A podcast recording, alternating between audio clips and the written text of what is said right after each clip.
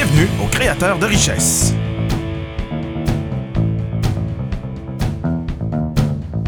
Avec vos animateurs Véronique Fournier et François Drouin.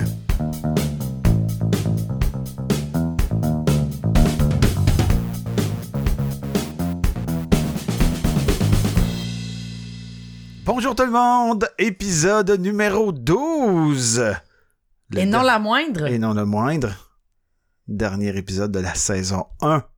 Bonjour François. Bonjour Véronique. Ah, encore nous. euh, on est encore euh, ensemble les co-animateurs préférés, en fait. Hein? Hey, Pour ben, ceux qui ont écouté le 11, 1, 2, 3, 4, 12, 10, 9, 8, 7, là, ouais, ça a été pas mal ça. ça a été une, une saison quand même euh, remplie de changements et d'adaptabilité. Une adaptation, hein? Mm. Ouais, exactement. Hum, on n'a pas eu le choix. on n'a pas eu le choix, en fait. Ben non, la, vie, euh, la vie, euh, la vie, c'est ce qui arrive quand on avait prévu autre chose. Ah non, c'est en Et clairement, la vie a pris un tournant inattendu dans les derniers mois. hein. Tout le monde sait probablement que euh, on est en enregistrement pendant la période de COVID, de confinement, etc. Donc, euh, Y a-tu quelqu'un qui a entendu parler du COVID? hey, chapeau. En Ça s'en vient, en tout cas. En tout cas, ben, pour ceux qui nous écoutent et qui n'auraient pas entendu parler de la COVID, là, c'est une pandémie internationale. Pandémie. Une petite pandémie. En fait, euh, on est le 3 janvier 2020 et euh, on fait des prédictions présentement. Pas vrai. Ouais, non. Pas, pas tout. On est le 28 au soir. On est le 28 avril. Avril. Parce que le 28 au soir, ça Ah peut ouais. être janvier, février. Février? Mars, avril, mais... Hmm. Mais non, on est en avril. On est en avril et on est encore super heureux d'être avec vous pour cette dernière épisode. Euh, épisode? Un épisode? Et ça va être long, hein? On s'excuse pour ceux dans, dans l'auto. Pour la dernière épisode de la saison 1. Puis ceux qui nous écoutent à la maison, eux autres, on s'en fout. Ah non, mais c'est moins dangereux. Ah, c'est moins dangereux. Ah, pour les accrochages. Ouais, le, le couteau Ah. peut-être si vous êtes en train de faire le souper. Mais Mm. on revient en disant on est heureux de terminer la saison aujourd'hui avec vous, d'avoir pu être avec vous sur 12 épisodes. Oui. Ça a été euh, ça a été un grand bonheur, une première expérience. Euh, je ne sais pas si vous avez vu une progression ou une euh, comment on dit ça, une décroissance, non une Une, une détérioration. une détérioration euh, du podcast, mais en fait, euh, on vous dit merci. Merci à tous ceux qui nous ont écoutés les 12 épisodes. Merci à tous ceux qui nous ont écoutés deux puis trois fois chaque épisode, parce qu'il y en a qui sont plus longs à, à comprendre. hein. Mais c'est ça Il la beauté du qu'il faut podcast. qu'on explique euh, longtemps pour qu'ils comprennent vite. Mais c'est ça la beauté du podcast, c'est qu'on peut recommencer le nombre de fois puis on, on vous juge pas. Ben non, en fait, on est content. Nous, ça fait monter les stats.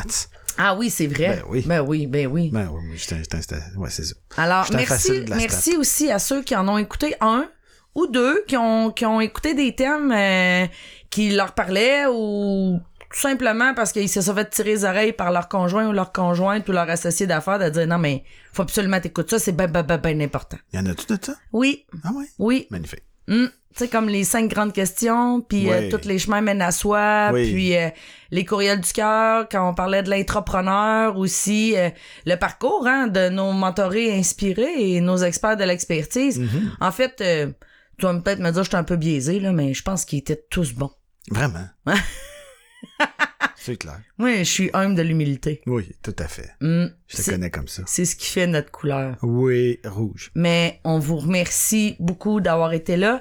Et aujourd'hui, on a décidé de prendre, euh, parce qu'aujourd'hui, le thème abordé, c'est les courriels du cœur. Oui. Et euh, on a décidé d'aborder euh, trois petits sujets faciles. Oui. Tu sais, sans tabou, sans...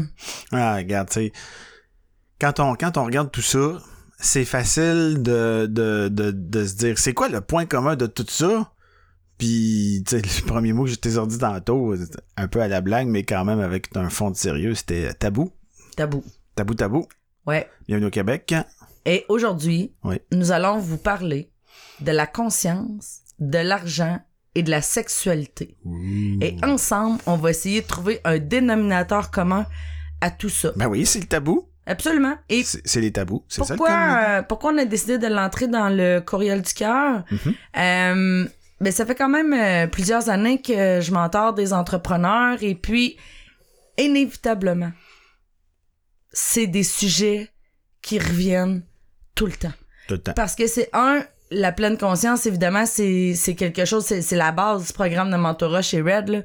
C'est d'amener justement les entrepreneurs à devenir des entrepreneurs conscients, conscients de qui ils sont, conscients de ce qu'ils veulent, conscients de pourquoi ils sont entrepreneurs, c'est quoi les valeurs qu'ils veulent véhiculer au sein de leur entreprise, conscients des gens qui les entourent aussi, hein, des avec qui, on, on a parlé souvent des avec qui, mais tu sais, avec qui on travaille, c'est qui nos clients, c'est qui nos collaborateurs, c'est qui nos partenaires.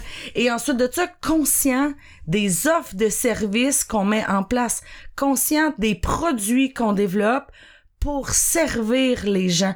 Et le résultat de tout ça, on, on, les appelle nos créateurs de richesse. Et de là est le nom les créateurs de richesse. C'est le résultat d'un développement conscient d'un, d'un entrepreneur qui décide de faire une différence pour lui et pour les autres, qui décide de vivre une vie sur mesure et de se développer une vie entrepreneuriale sur mesure. Si vous avez écouté les, les, autres podcasts, ben vous savez que c'est le c'est le thème central de tout ça, hein. Quoi? Ben la conscience de l'entrepreneur et de quelle façon tout court. Oui, la conscience tout court évidemment. Parce que tu sais oui, on parle d'abord et avant tout à l'entrepreneur mais Oui. Ce dont on parle, ça s'applique à tout le monde. Oui, ben c'est parce que pour moi, tout le monde est un entrepreneur. Là. Je veux dire, à partir du moment où tu décides de prendre ta vie en main, tu décides de réaliser un projet, un objectif qui tient réellement à cœur, que ce soit quelque chose de lucratif ou pas, à partir du moment où ça contribue à créer de la richesse ou à donner de la valeur aux autres, pour moi, t'es un entrepreneur. Alors euh, voilà, tout le eh ben voilà. Tout le monde est entrepreneur ou presque. Ben, comme t'as dit. Je veux dire, du moment où tu entreprends quelque chose dans ta vie, où tu as envie de créer quelque chose, de faire une différence autour, tu deviens un créateur de richesse. absolument. Puis la richesse, c'est pas mal, c'est pas, c'est pas seulement que monétaire, bien qu'on va en parler aujourd'hui. Oui. Euh, voilà. Alors qu'on décide d'avoir une famille, hein, de développer une famille, de bâtir une famille, Mhm. qu'on décide de faire du bénévolat, qu'on décide de, de s'impliquer dans, dans des comités sportifs ou qu'on décide de, de faire une autoconstruction de notre maison, qu'on décide de partir un projet. Tu sais, on l'a vu là, dans la période de COVID, il y a plein, plein, plein de gens qui ont décidé de se réaliser de la maison avec le télétravail et de partir des petites offres de services, des petits produits, des produits, des petits services qui créent de la valeur à leurs voisins. On n'a pas toujours besoin de bâtir des entreprises de niveau international, mais à partir du moment où on est capable de créer de la valeur pour quelqu'un d'autre, pour moi, on s'appelle un entrepreneur. C'est dit. C'est dit, hein? C'est magnifique. Alors aujourd'hui, euh, nos sujets tabous, Oui. La conscience, Oui. l'argent Oui. et euh, c'est quoi dont j'avais dit? Euh, euh, c'était pas jouer aux billes? Non, t'as pas ça. Non, c'était ah, le sexe. Oui, le sexe. Hmm. Êtes-vous prêts? Oui. ben oui. Hein, jusqu'à la douzième. Non, mais c'est parce que là, moi, je suis tellement timide que si on se met à parler de sexualité, j'en J'en ai pas le choix de masquer ma voix un petit peu parce que je suis beaucoup trop timide. pas. Ah, Ou pas. Ou pas. Ou pas, ça va bien Ou aller. pas. Alors, Donc, euh, conscience. conscience. Euh, Est-ce que tu me permets de mettre la table un petit peu? Parce que là, on faisait juste jaser pour jaser, là, mais j'avais Ouais. pas encore mis la table. T'as pas mis la table? Non. Mettre la table. Mm. Vas-y. Là, tu parles-tu de sexualité, là? Non, je parle de conscience. Ah, ok, parfait. T'as hâte, hein? non, ça va. tu viens ta point à qui c'est t'attendre. Et voilà, vive la patience. Alors, euh, ben, en fait, euh, à travers les, les années de pratique, tout ça, euh, comme je disais, avec les mentorés, on travaille beaucoup le développement de la conscience. Mais la conscience, c'est quoi ça, la conscience? Et je pense que la définition que, que t'apportes, François, c'est vraiment celle qui, qui est la plus simple à expliquer, puis la plus la plus plausible, c'est à partir du moment où on est capable de créer une différence ou une distinction entre l'observateur et l'observé. Alors, vu que on n'a pas de papier pour faire des beaux dessins, je te laisserai expliquer euh, la quoi? différence entre l'observateur et l'observé. Hmm. Ben, en fait, c'est une, c'est une certaine, d'une certaine façon, créer l'observateur, crée automatiquement l'observer. Parce que euh, c'est, comme d'une certaine façon se dédoubler puis faire passer sa conscience à un niveau supérieur. En fait, puis quand je dis supérieur, c'est pas meilleur, c'est pas je suis donc meilleur que tout le monde parce que j'ai développé, que j'ai élevé ma conscience. Euh, c'est juste un autre palier duquel on peut observer les choses d'une manière différente.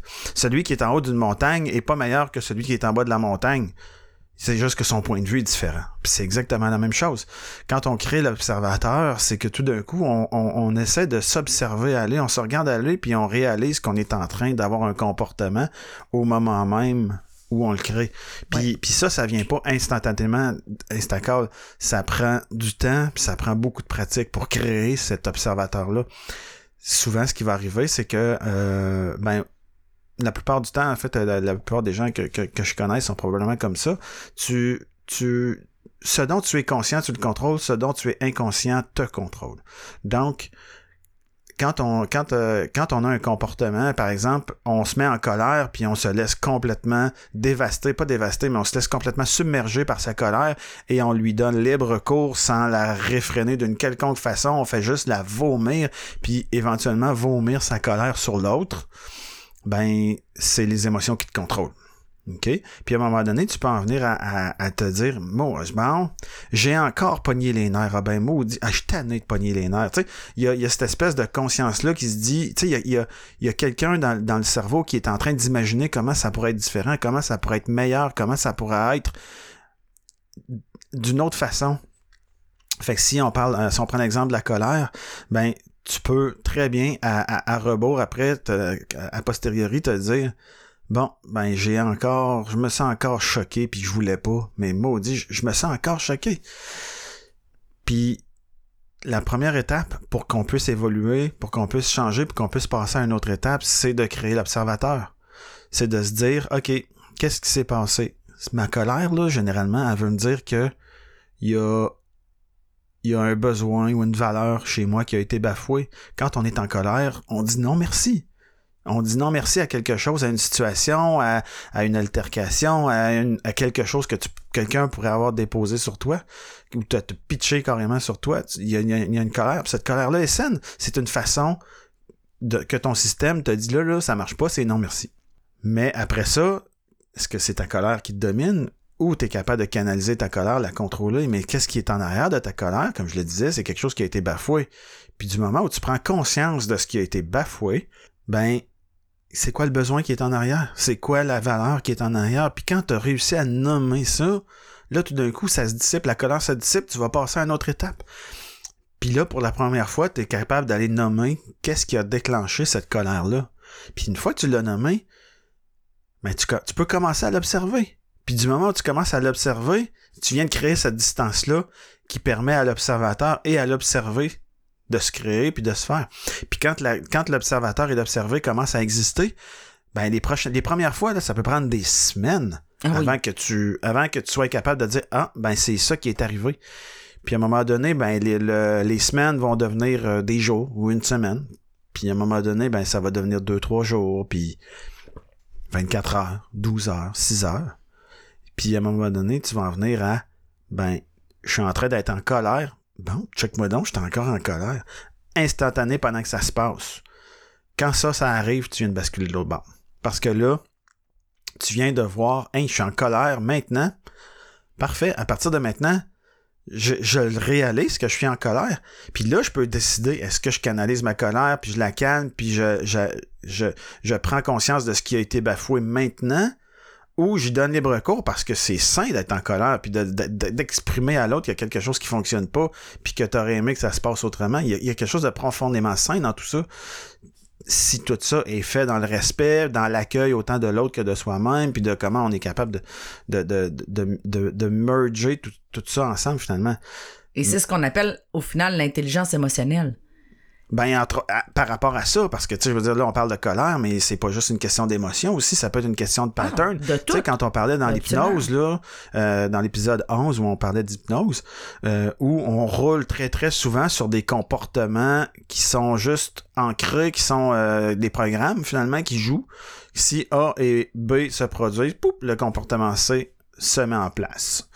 Puis euh, ça, donc d'observer ça, puis à un moment donné de réaliser que par exemple, euh, si tu as un, auto-saboteur de pauvreté dans, dans tes programmes, ben de réaliser que hein, je suis encore en train de faire un achat compulsif, puis de ah ben bingo, encore une fois, tu viens de créer l'observateur, l'observer. L'observateur et l'observer, c'est la condition première pour pouvoir passer à une autre étape. Puis en créant l'observateur et l'observer, ben t'élèves ta conscience. Absolument. Il faut se voir aller pour être capable de transformer que ce soit une émotion, que ce soit un comportement. C'est super important. Souvent, on utilise euh, l'analogie euh, prendre du recul. Oui. Ou hein, Ouais, on, ouais. on a la, la, la face dans l'arme, c'est donc bien difficile de prendre une décision quand que...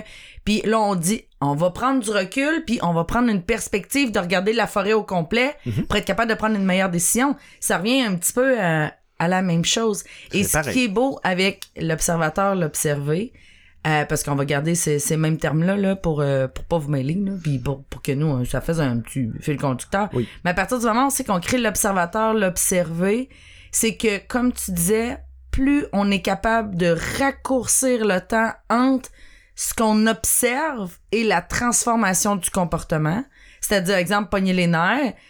Le temps que ça nous prend de dire, hey, oui, j'ai pogné les nerfs, le pourquoi, du comment, de l'histoire, de la patente, puis là, j'aurais donc dû faire ça, j'aurais dû dire ça, j'aurais pas dû être. Bon, ça, là, qui peut facilement prendre un, deux, trois semaines. Plus on, plus on se pratique, parce que la conscience, là, c'est une question de pratique aussi. Hein? Plus Ben oui. on se pratique, plus on prend conscience de nos comportements, nos patterns, nos émotions, plus on va être capable, là, je dirais pas contrôler, là, mais je dirais, euh, Canaliser. ouais, canaliser et Choisir. et choisir. Choisir son c'est le bon comportement. mot. Choisir, son Choisir comportement. la Ouais. réaction, le Ouais. comportement. Oui, parce que un autre, puis un autre aspect qui est vraiment intéressant dans tout ça, c'est qu'à un moment donné, tes mots vont devenir de plus en plus précis. Oui. Parce que dans la colère, il y a plein, plein, de- il y a plein de formes. Une colère qui est qui est mal canalisée, qui est euh, qui est qui est souvent qui est tout le temps refoulée, à un moment donné peut en devenir en- en- en- faire en sorte que ça devienne de la rage. Exact. OK? Puis une colère qui est pas trop. Une colère plus soft, mais on pourrait appeler ça de l'irritation. Donc, je suis irrité présentement. Tu sais, s'il y y y a un petit quelque chose de bafoué, mais tu sais, pas tant que ça, là. Puis tu sais, plus souvent dans une journée, mais en tout cas, j'espère pas vous autres, là, vous allez plus ressentir de l'irritation que de la colère à proprement parler, tu sais. Oui, parce que la colère, c'est une grosse charge émotionnelle qui Ouais. brûle. là. Ça, ça... Ben, ben tu sais, tout ça est sain parce que tu sais, de la même façon que si vous mettez votre bras dans l'eau bouillante puis que ça, ça dit tasse ton bras, ça brûle. La colère est là pour te dire, hey, il y a quelque chose qui marche pas, il y a quelque chose de bafoué. Trouve c'est quoi? C'est ça, mais trouve, c'est quoi? Trouve c'est quoi? Ou cherche. Puis, puis, ben, euh, au moins, au moins, mets-toi dans la quête de se dire, bon, pourquoi je suis en colère? Parce que c'est, c'est la même façon que t'es dans l'eau bouillante. Tu mets ton bras dans l'eau bouillante. Mettons que ça dit, tasse ton bras, t'es dans l'eau bouillante. Ben, tant que t'as pas tassé ton bras dans l'eau bouillante, tu vas avoir le signal qui va continuer À dire ça brûle. à, à dire ça brûle. Mais c'est la même chose avec la colère. La colère a dit il y a quelque chose de bafoué, il y a quelque chose de bafoué, il y a quelque chose de bafoué. Donc si t'as le réflexe d'aller manger ton émotion avec un sac de chips ou un chocolat, ben euh, ça veut pas dire que tu t'es occupé de la colère. Elle va rester là pareil. Puis ce qui s'exprime pas s'imprime. Puis puis en fait, ben euh, c'est ça qui fait que tu peux rester pendant deux semaines en maudit après quelqu'un. Parce que tu t'es pas occupé de ce qui était en arrière, ou tu as essayé de, de le geler avec quoi que ce soit, que ce soit de l'alcool, de la drogue, un chocolat, un chip, n'importe quoi. Une nouvelle Un robe. petit plaisir, une nouvelle robe, une paire de souliers.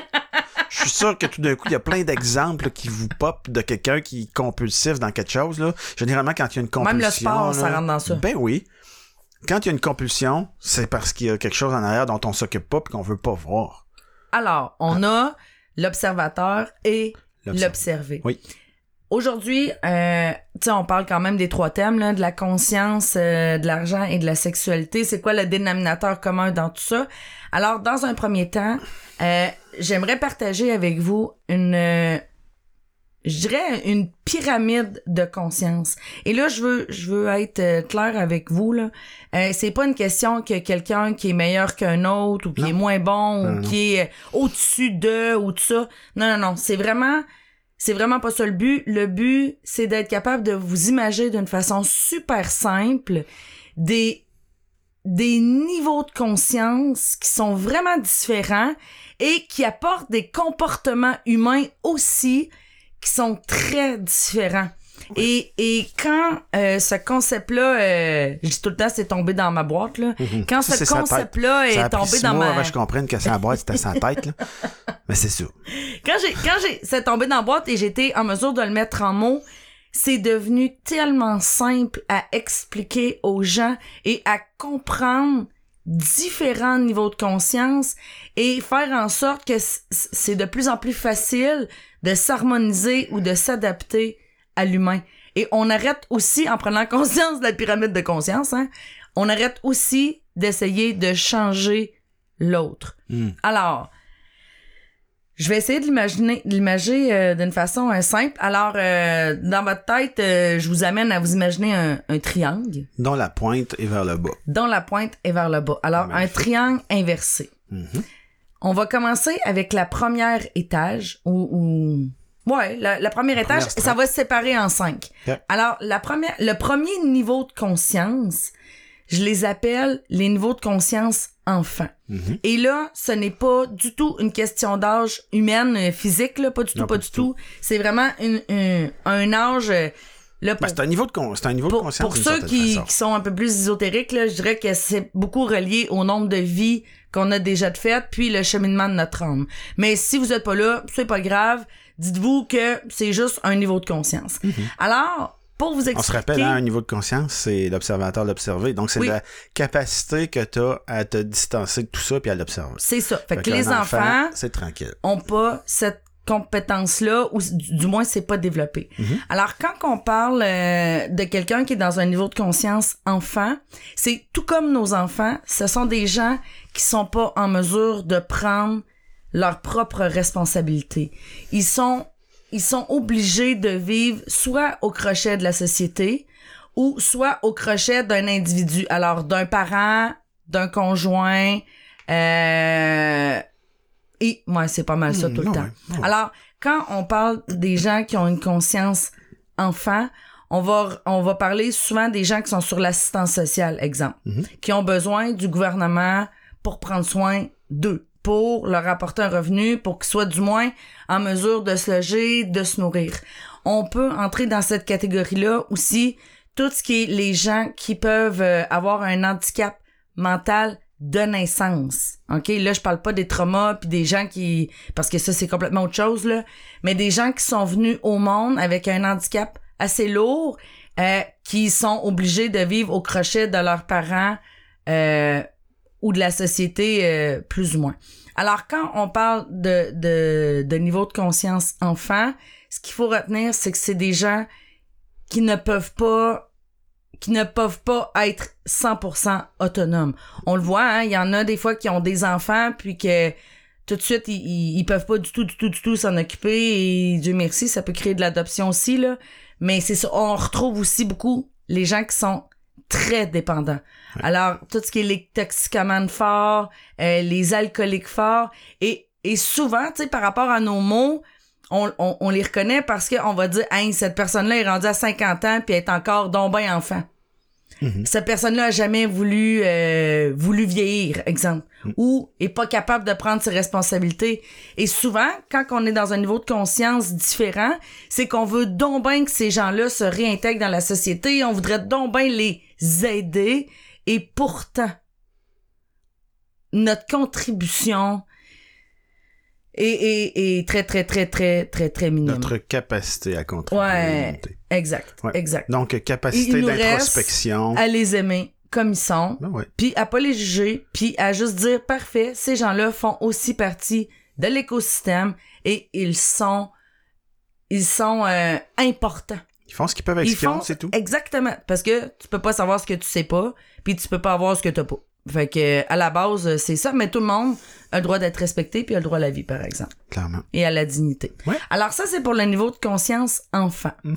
Première strate. L'autre niveau, tout de suite après, c'est le niveau adolescent. Mhm. Et encore là, je répète, ce n'est pas une question d'âge physique humaine, c'est vraiment une question de niveau de conscience. Alors, nos ados, de quelle façon qu'on les reconnaît, tout comme nos ados, c'est des gens qui se cherchent pendant presque toute leur vie. C'est des gens qui ont de la difficulté à découvrir leur personnalité, ils sont hyper influençables.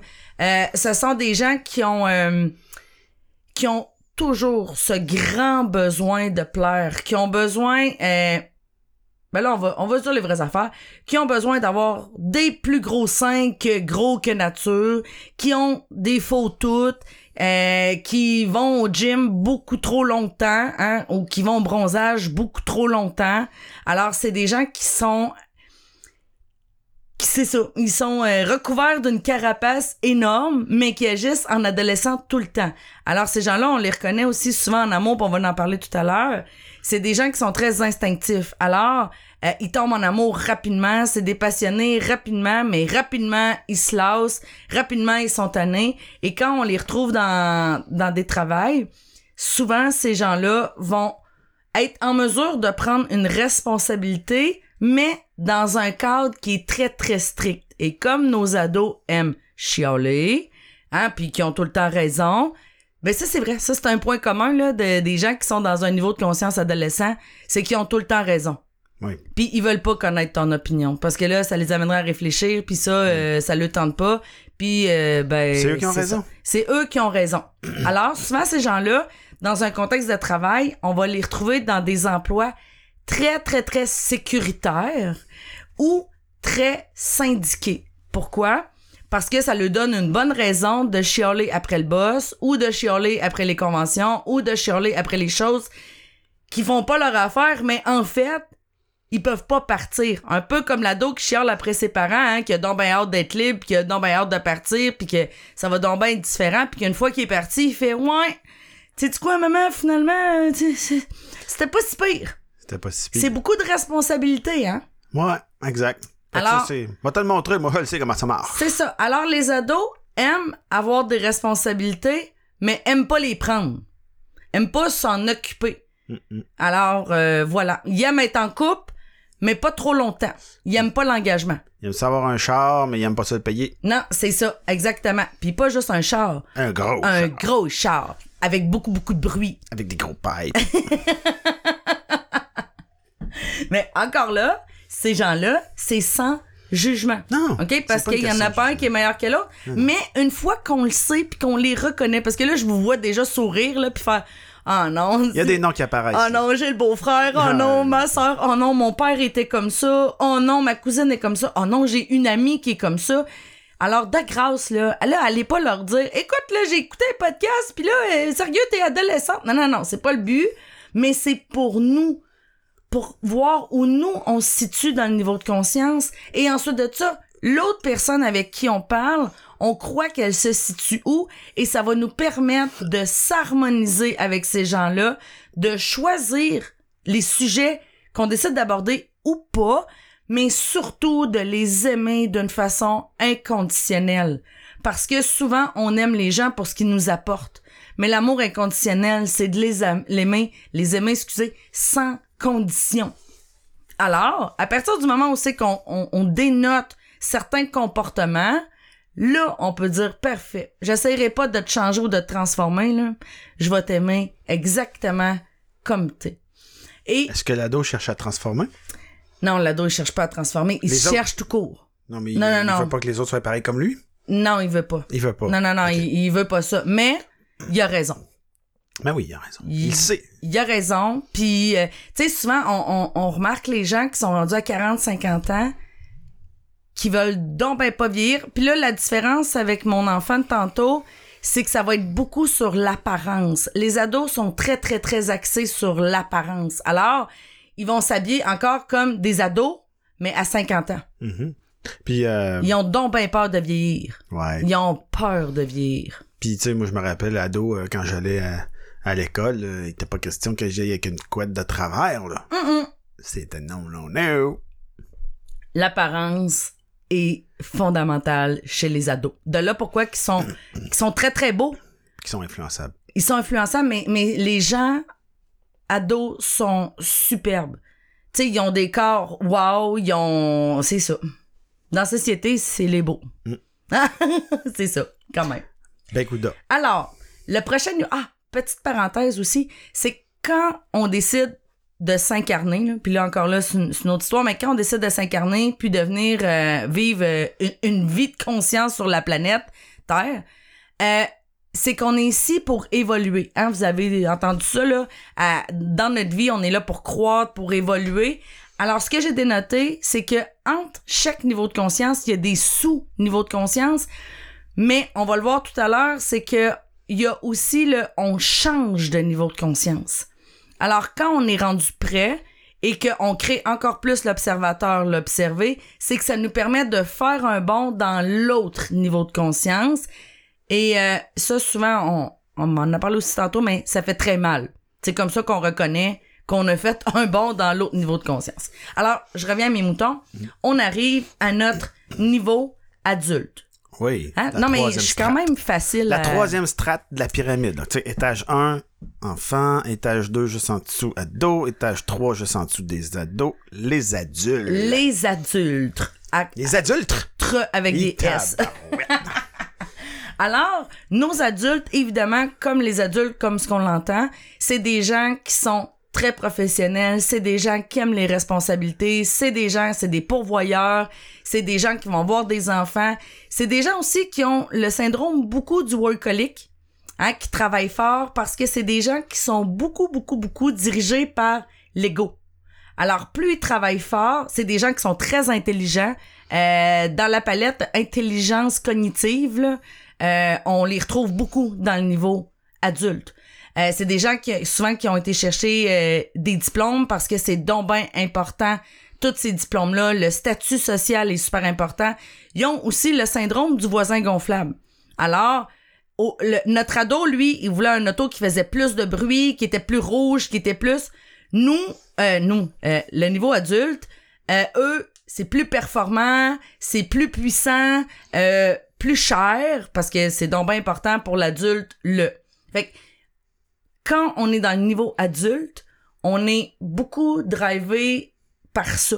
C'est, c'est des choses qui nous motivent. C'est donc bien important la famille. Et là, je dis pas que la famille est pas importante, mais je dis que pour eux, l'apparence de la famille parfaite est super importante. Fait que c'est pas, c'est pas tant ce qu'il y a à l'intérieur, mais c'est ce qu'on dégage. C'est ce que les gens disent de nous. Quand on arrive, euh, ah, j'en ai parlé tantôt. Dra- Au niveau de l'argent, ah ouais, je suis de même. Ah ouais, c'est ça. Je suis de même. OK. Alors, quand on arrive au niveau des adultes, c'est des gens qui sont en mesure, comme je disais tout à l'heure, de prendre plus de responsabilités et ça fait partie, je dirais, de la masse. La masse présentement qui est, qui est là, là, euh, je dirais peut-être même avant le COVID. Mais la masse qui est là présentement, euh, c'est c'est beaucoup une population d'adultes. Oui, au Québec, en tout cas. Puis là, ça, c'est une des questions qu'on avait l'autre fois quand on jasait ensemble de tout ça. Euh, est-ce que, est-ce que, tu sais, il y a probablement des niveaux de conscience différents selon les pays? Tu sais, comme un, un- Ben, les masses, je dirais. Les niveaux de conscience ressemblent, mais les masses. les masses. Les masses qui la composent.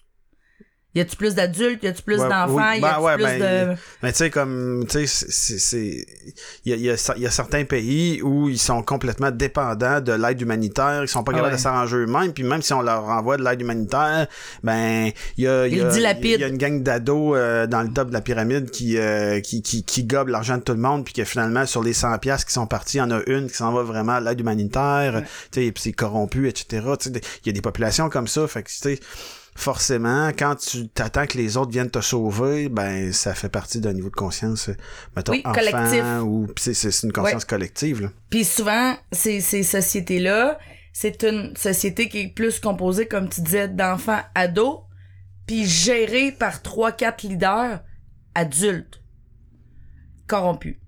Corrompu. Alors, c'est ça, parce que eux, le paraître est donc bien important, puis le peuple crève de faim. Mais ça, c'est une autre histoire. C'est une autre histoire. Mais si on se concentre vraiment dans les pays développés, euh, ben c'est plus la- la, la majorité des gens, la masse encore actuellement, se compose d'un niveau de société adulte. Ouais.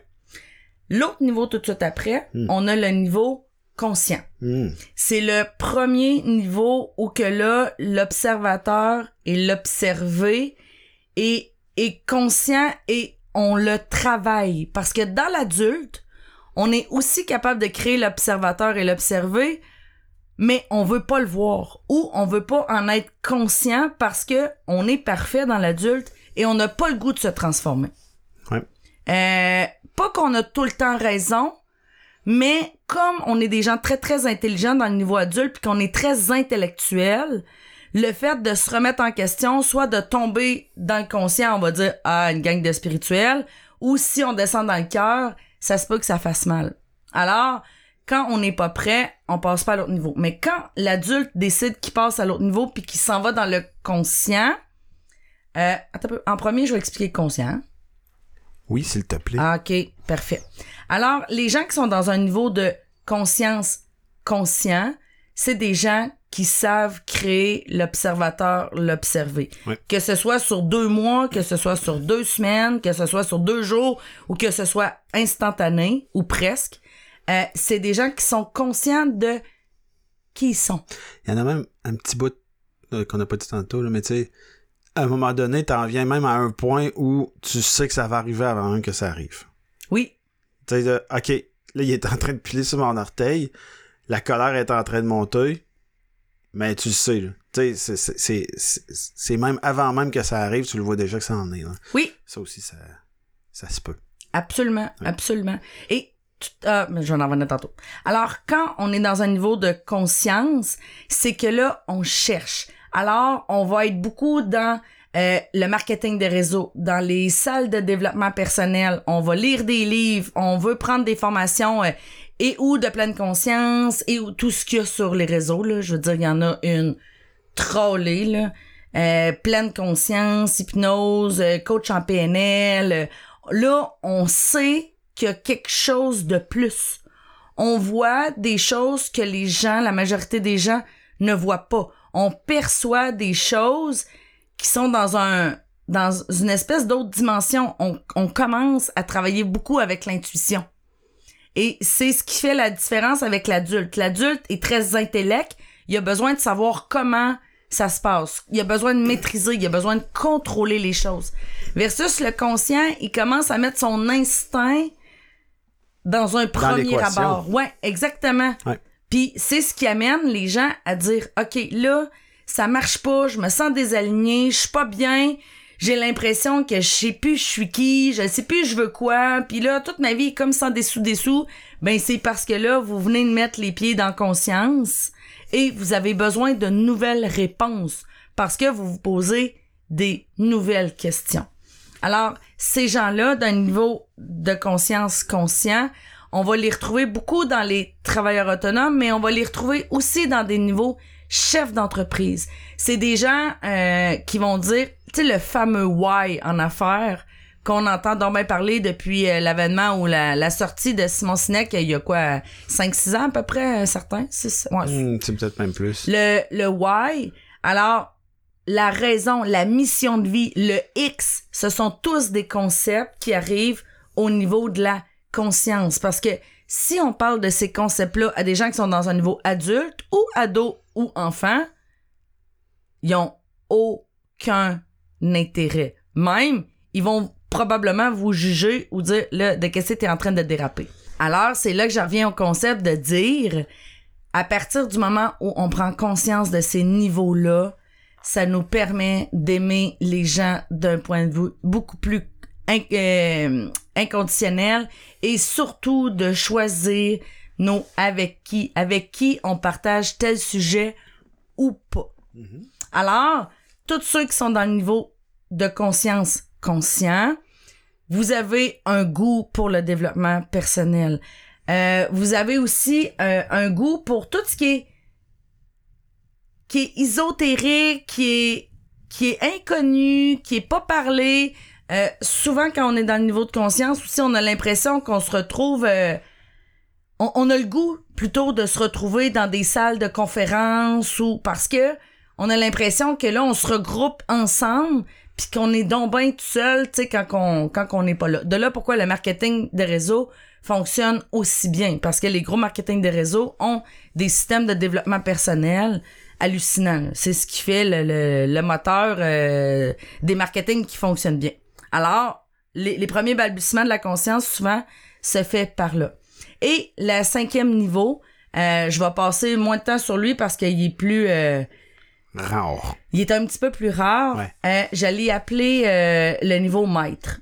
Alors, le niveau maître, c'est des gens qui sont venus au monde conscients euh, et que dans cette vie-ci avaient justement à devenir dans un niveau maître, à transporter un message. Alors, quand on vient au monde conscient puis qu'on s'en va vers maître, souvent très jeune, on a des, des dons médiamiques, on perçoit euh, on perçoit les émotions des gens, on ressent les choses, euh, on a l'intuition plus qu'à l'humain.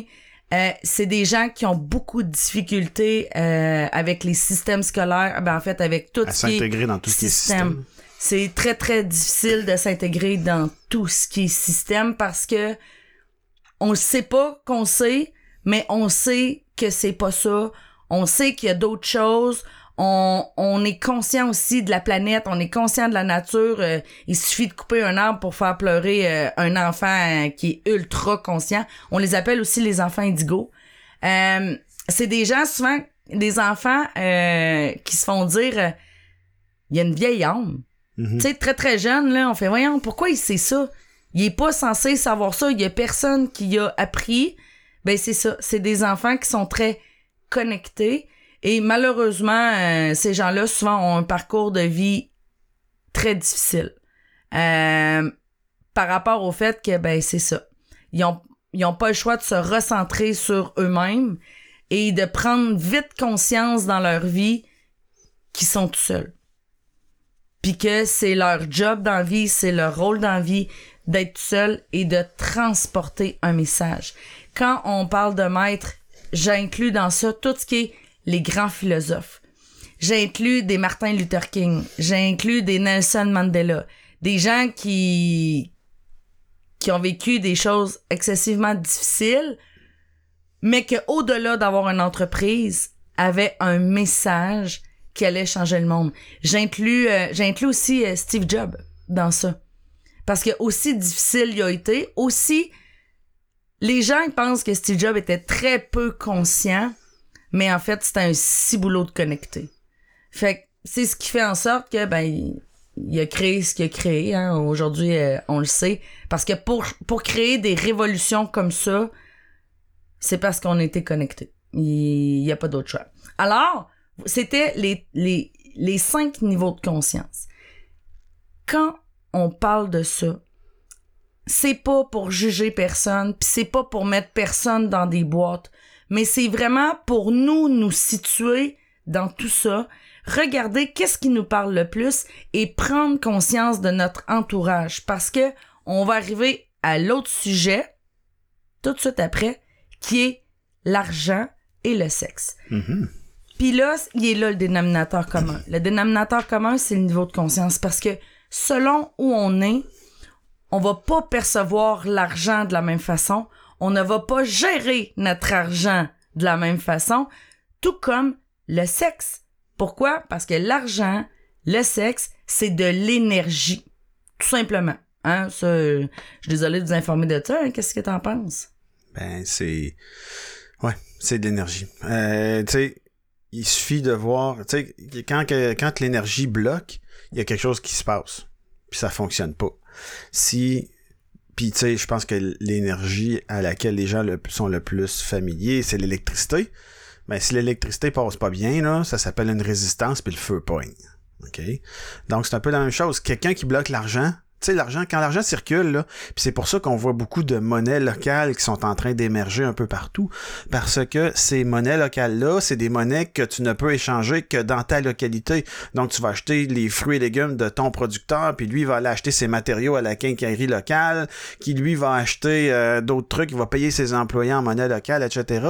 Donc, ça fait que l'argent circule beaucoup plus localement mais c'est de l'argent qui circule. Puis il suffirait que quelqu'un dans la, dans, dans, la, dans la patente de la monnaie locale garde tout cet argent-là puis la fasse plus circuler pour qu'à un moment donné, ben, on se retrouve avec quelque chose qui fonctionne plus pas en tout parce que c'est toute la même personne qui a ramassé la monnaie locale. De là, Ça les fait aucun systèmes de sens. corruption? Ça fait aucun sens. Puis c'est ça qui est en train d'arriver avec l'argent sur la planète.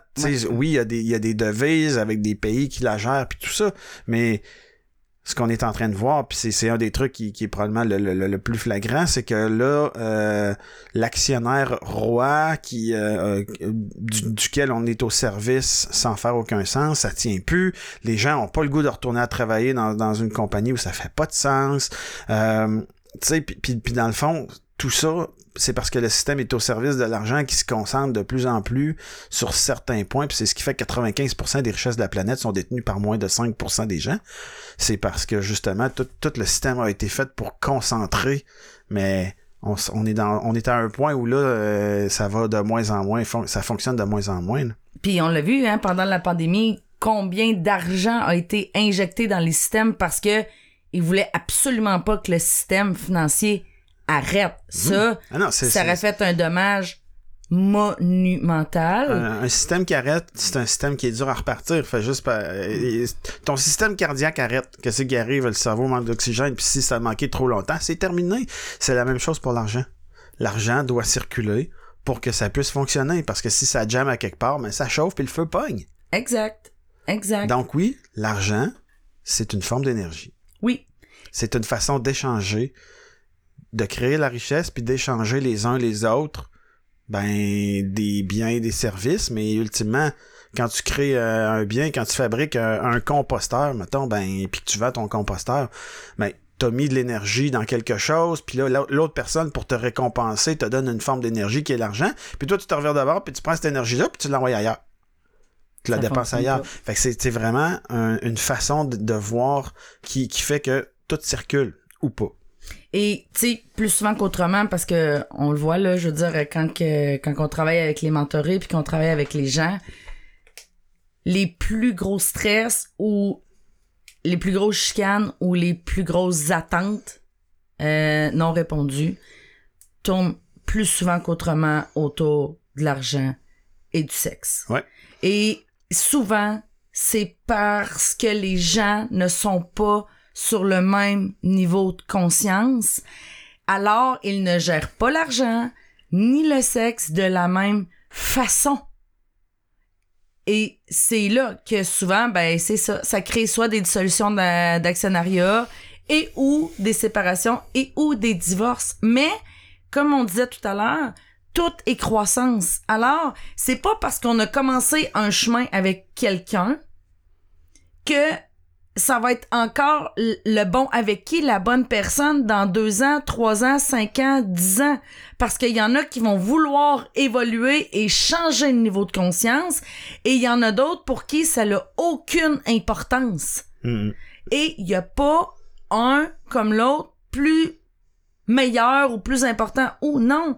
C'est juste de prendre conscience qu'on est peut-être rendu à des chemins de conscience qui sont différents. Alors, si on revient à notre enfant, de quelle façon il va gérer son argent? Ben, c'est simple. Tout comme un enfant, je veux dire, tu lui donnes un chèque, tu lui donnes un montant et naturellement, il va passer son argent dans des choses plus souvent qu'autrement que le reste des niveaux de conscience vont juger dans des choses pas importantes. Pour les autres niveaux de conscience. Mais pour cette personne-là, c'est une priorité prioritaire. Ah oui, c'est important d'aller s'acheter pour deux pièces de bonbons dépanneur. Oui, Oui. comme les enfants. Ben oui. On va s'acheter des... hein? Fait du plaisir. Puis, oh, ben oui, puis on va aller s'acheter euh, un, un sac de chips, puis on va aller s'acheter notre petite canette de liqueur, puis on va aller écouter un film. Puis Ah, quand il y en aura plus, ben c'est pas grave parce que il y en a d'autres qui vont rentrer. Tu sais, on est, on vit au présent. On vit de chèque en chèque ou de, ou de paiement en paiement. C'est, la société, de toute façon, qui va être là. Mais c'est ça. Puis ça, c'est la vraie réalité. Alors, quand on sait ça, toujours bien qu'on passera un week-end de, de, de séminaire à expliquer les différents leviers financiers et les stratégies à mettre en place pour devenir libre et riche, ils en ont rien à cirer. Pourquoi? Parce que eux autres, ils sont heureux comme ça. Puis même s'ils sont pas heureux, ce qu'ils disent, ils sont pareils. La preuve, ils veulent pas changer de statut, puis c'est même duplicable de génération en génération. Des fois, il y en a un qui fait oh wow, ça euh, je coupe la lignée, mais c'est quand même ça se transmet là. C'est quelque chose qui se transmet. Alors, pourquoi juger les priorités que ces gens-là mettent en place? On a le droit de pas être d'accord. Mais au final, on a-tu plus raison qu'eux autres? Non. Parce que on on n'a pas raison. Il y a C'est- personne qui C'est a leur raison. vérité à eux. là. C'est leur vérité à eux. Leur réalité, c'est tout. Et, et quand on regarde d'un point de vue sexuel, ben c'est assez simple. Eux sont là pour la reproduction.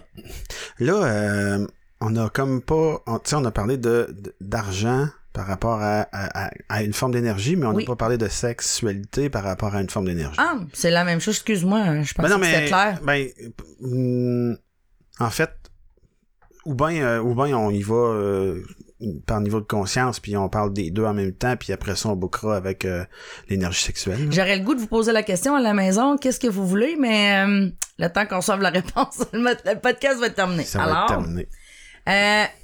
ben en fait, la sexualité, le sexe, c'est l'énergie qui est la plus puissante du corps humain. Ouais.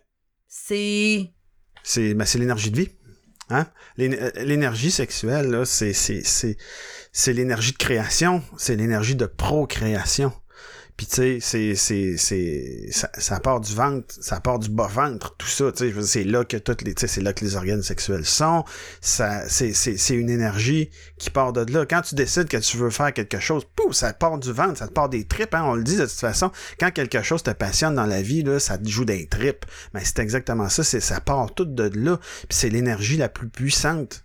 Parce que, en fait, si tu regardes où est le, le, le- le- une des plus grosses industries au monde, c'est la pornographie, parce que, tu sais, c'est, c'est, c'est, cette énergie-là qui, qui, qui anime chaque être humain. tout de suite après la beauté. Tout de suite après la beauté. Les soins de beauté. Ah, t'es, ah, je pensais que tu disais que j'étais beau. Ah, ben oui. Ah, ok. Entre autres. Bon, ok, c'est réglé. Donc, euh, euh, puis, puis en fait, euh, c'est drôle parce que quand on fait un parallèle, parce que tu sais, je veux dire, c'est une énergie ça aussi. Puis, puis, puis dans le fond, si on regarde par exemple l'électricité, le sexe, la sexualité et l'argent, ben comment on mesure l'électricité pour ça en, en, en, en, en son intensité, c'est les watts. Oui. Puis les watts, c'est de la puissance. Fait que comment on mesure une quantité d'énergie, c'est par la puissance. Or, si tu as beaucoup d'argent, c'est un, on associe souvent ça à aussi une puissance. Puis si tu as dans ton couple le pouvoir sexuel, ben tu as aussi beaucoup de pouvoir sur ton couple. Puis euh, c'est pour ça que je voulais en venir là parce que la relation entre le entre le entre le sexe et l'argent vient jouer dans les niveaux de conscience. Fait que c'est pour ça que je voulais qu'on l'amène tout de suite là. Euh, donc, en fait, euh, j'ai déjà entendu une psychologue un jour dire, normalement, dans un couple équilibré, ben, il y en a un qui a la puissance, il a le pôle de pouvoir de l'argent, et l'autre a le pôle de pouvoir de, euh, du sexe. Puis, pour que le couple soit équilibré, ben, il faut que ça soit d'un bord ou de l'autre. Mais ça, c'est vrai dans certains niveaux de conscience, puis à un moment donné, ça disparaît, ça. C'est vrai dans le niveau de conscience adulte. Ouais, c'est ça. Donc, euh, la plupart des gens, tu sais, au Québec, on est en très grande majorité euh, des adultes. Donc, euh, le, le, le- généralement, dans un couple, ben, soit la madame va avoir la- le pouvoir de l'argent ou du sexe, puis le conjoint va avoir l'autre, l'au- l'inverse. Puis, puis c'est facile à savoir. C'est celui qui a le pôle, qui a le pôle sexuel, c'est lui qui initie tout le temps la relation sexuelle. C'est, c'est 95% du temps, c'est lui qui starte le show. C'est lui qui met la pression et tout. Exact. Puis l'autre, ben, généralement, ben, c'est, c'est lui qui gère. C'est, c'est qui qui tient les cordons de la bourse? Exact, parce que là, c'est pas celui qui fait le plus d'argent. Non. C'est celui qui tient les. C'est lui Les qui décide de ce qui va être dépensé ou pas. Exact. Ouais, euh, chérie, euh, je pensais peut-être changer mon char. Y'en est pas question. Ben, c'est ça. c'est madame qui gère Mais moi, je vais aller m'acheter une nouvelle sacoche. Exactement. Et voilà. C'est pas ça. le même prix. Non, c'est pas pareil. Alors, effectivement, la sexualité, le sexe, c'est une énergie qui est excessivement puissante et il suffit de le voir quand ça bloque. Tout à l'heure, on le voyait, hein, quand ça bloque, euh, l'argent bloque, ben ça crée des Ça dommages. chauffe. Ça chauffe. Ben c'est la même chose d'un point de vue sexuel. Chez les femmes, quand l'énergie sexuelle est bloquée, ça crée des maux de ventre intenses, ça crée des problèmes aux ovaires. Pourquoi? Parce que toute la création des femmes, ça passe à ce niveau-là. Et quand on parle des hommes, souvent, les hommes qui ont un défi avec la sexualité vont avoir mal dans le bas du dos. Et là, je vous vois encore sourire dans votre voiture, faire ouch. Ah oui, c'est vrai. hein. c'est juste parce que elle, elle est tout simplement pas bien canalisée, mais tout ce qui est le bas du dos, souvent ce qu'on appelle les reins, là, mais qui est plus le carré des lombes en massothérapie, euh, voilà, ça bloque euh, dans le bas du dos. Alors, on revient à nos moutons. Oui. Euh, je pense que c'était beau pour euh, Oui. le département enfant, le niveau de conscience enfant. Alors, le niveau de conscience ado, d'un point de vue argent, comment il fonctionne? Tu me poses ça à moi, là? Ouais. Ben, il va dépenser son argent pour avoir le plus gros. Tout le temps. Ben oui.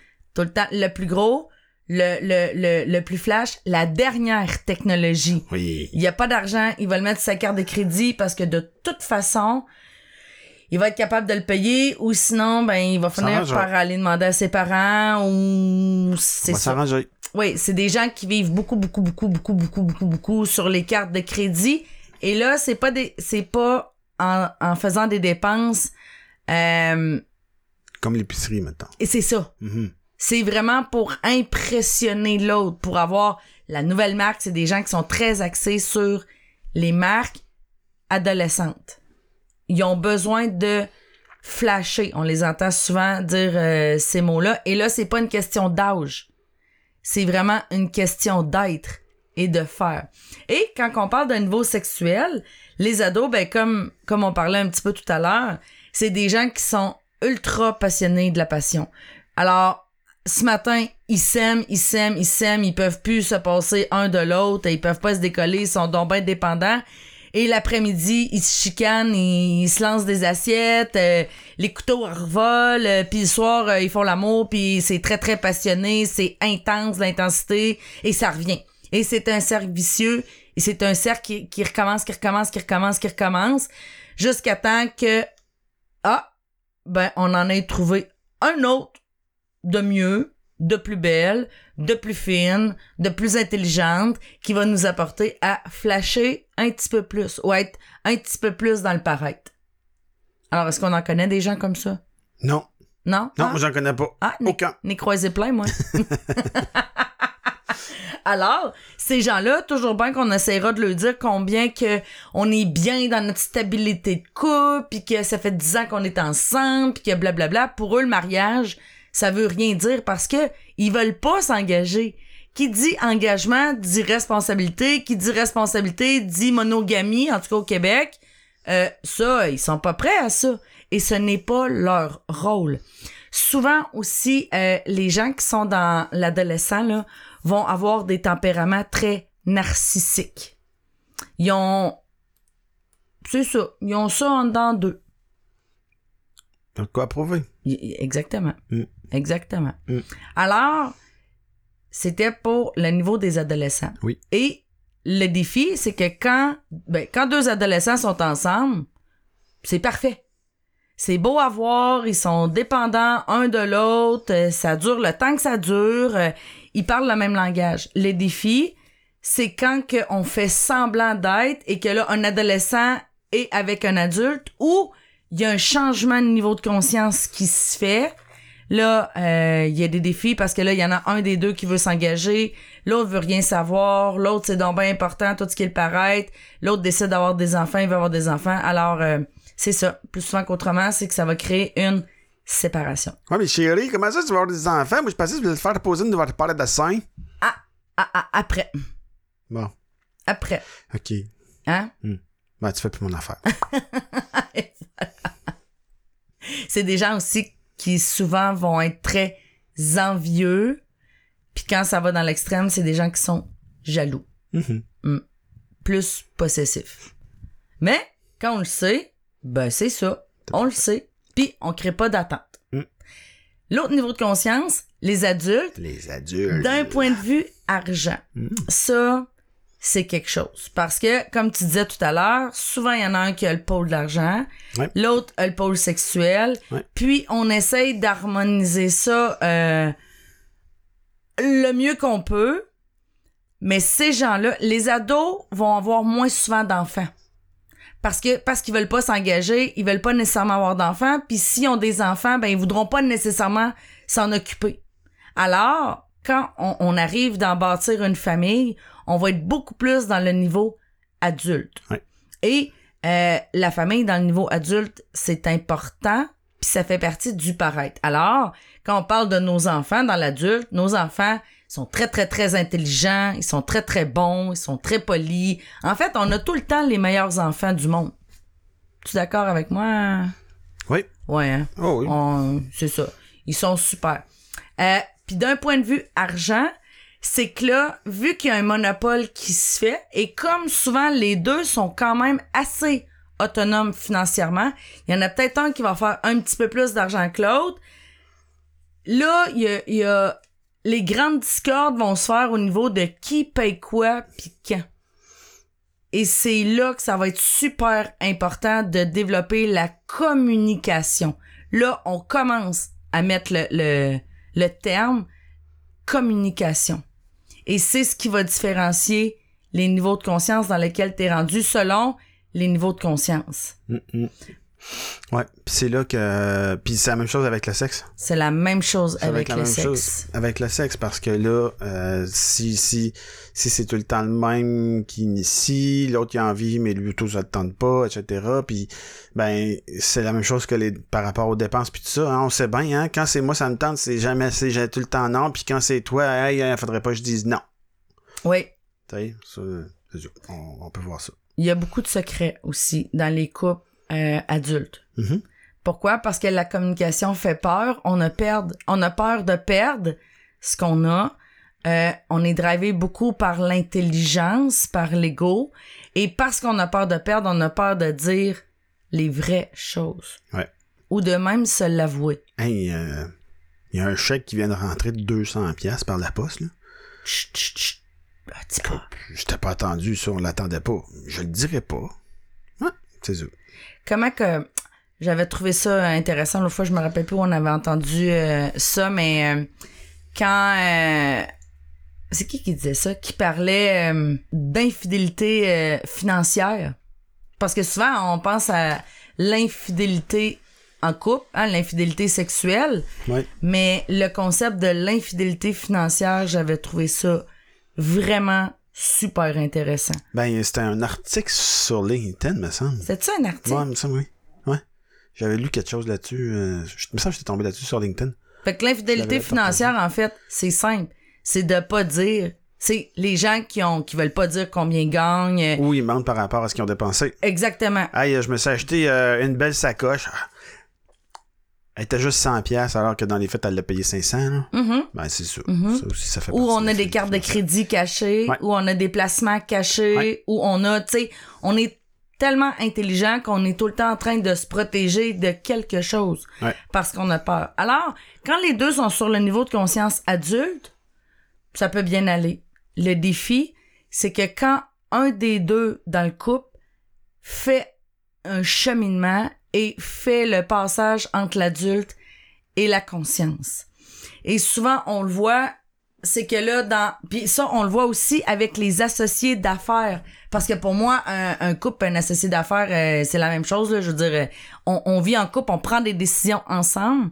Alors, qu'est-ce qui arrive, c'est que là, il y en a un qui veut garder le statu quo, qui veut garder l'image qui est donc bien importante.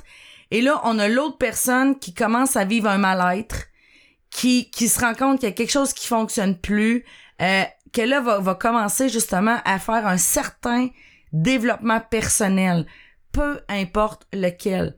Et là, va commencer à voir qu'il y a des choses qu'il savait pas, puis que là, il y a des choses qui font vraiment une grande différence dans la vie de, et que là, va commencer à s'intéresser à cette transformation-là.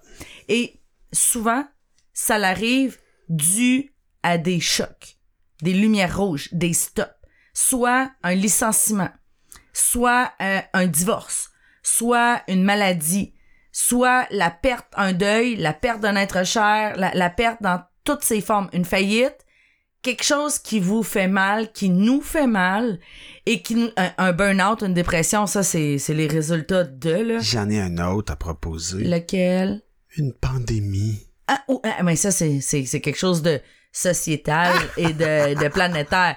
Mais si on parle de, de l'humain, oui, c'est ça. C'est des choses qu'on n'a pas vu venir et qu'on le reçoit là, comme un- en plein visage, là, C'est- une bombe. C'est exactement la même chose avec la pandémie. Oui, C'est un choc. oui, Puis il y a plein de consciences qui sont en train de s'élever. c'est la beauté. Tu sais, il y a plein de gens là, qui font comme euh, Hey, j'ai le temps de me regarder le nombril puis de me poser des questions tout d'un coup. Puis là, euh, finalement, euh, hey, ça me tente plus de rentrer à ma job. Hein? Puis Ah, euh, Mon entreprise, elle me là, tape je donc bien du ses nerfs, elle, à côté. Là. Oui, oui.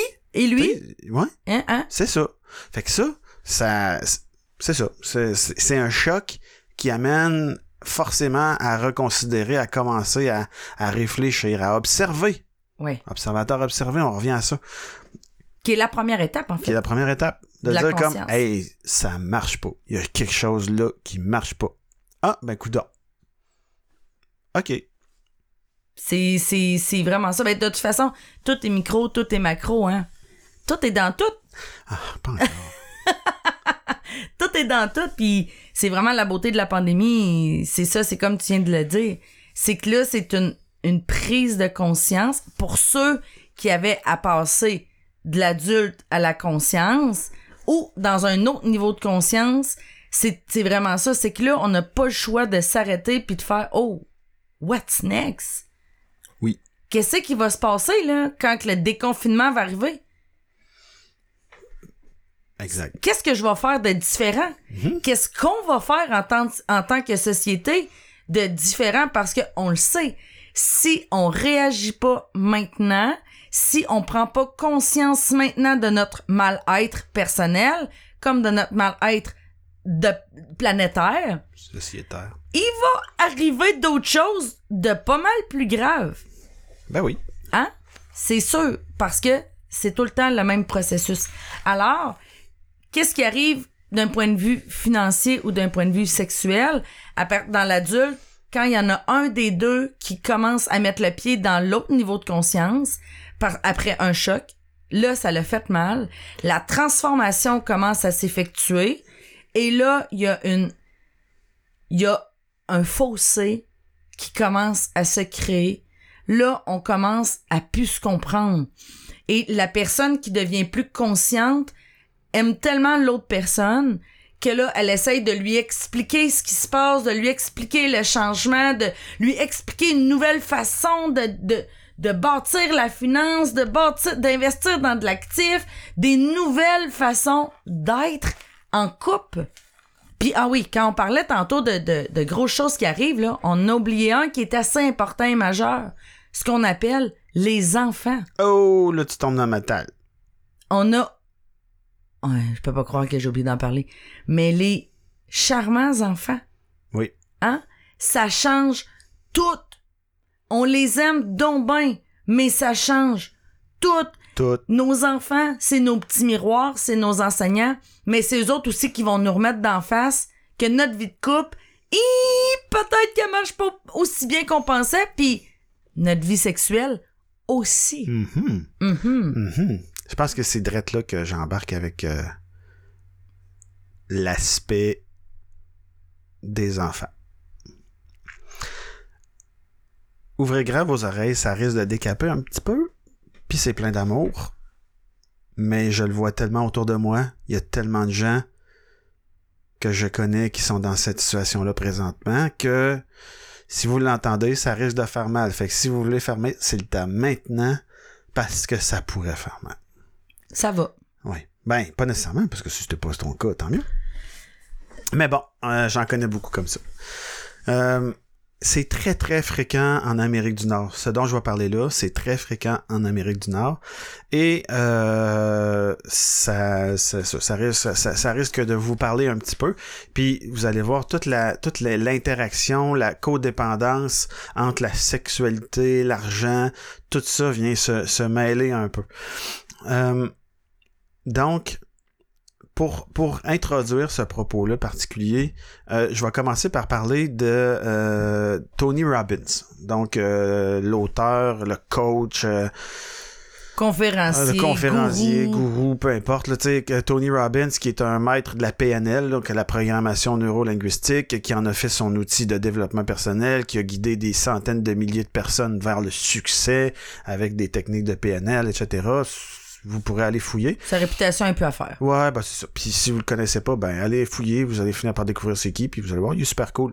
Puis un des trucs que, que lui euh, a parlé dans, dans que j'ai entendu, en tout cas de venant de lui, puis je veux dire, c'est, c'est peut-être juste une façon différente de packager l'information, mais lui déclame six besoins fondamentaux chez l'humain. Le premier, c'est la euh, certitude. Donc, euh, le besoin de la certitude, en fait, c'est de savoir que tu es en sécurité. C'est ton besoin de sécurité. Donc, c'est est-ce que je vais avoir mes trois repas par jour? Est-ce que je vais avoir un toit sur la tête? Est-ce que je vais avoir froid ou si je vais être confortable, etc. Donc, plus on cherche la certitude, plus on cherche à justement être certain qu'on va recevoir, qu'on va être confortable. Et ce besoin-là est en contradiction avec le deuxième besoin fondamental de l'humain qui est l'incertitude. L'incertitude, elle, c'est euh, ben, de savoir qu'il y a quelque chose qui va arriver, qui va, un imprévu qui va surgir.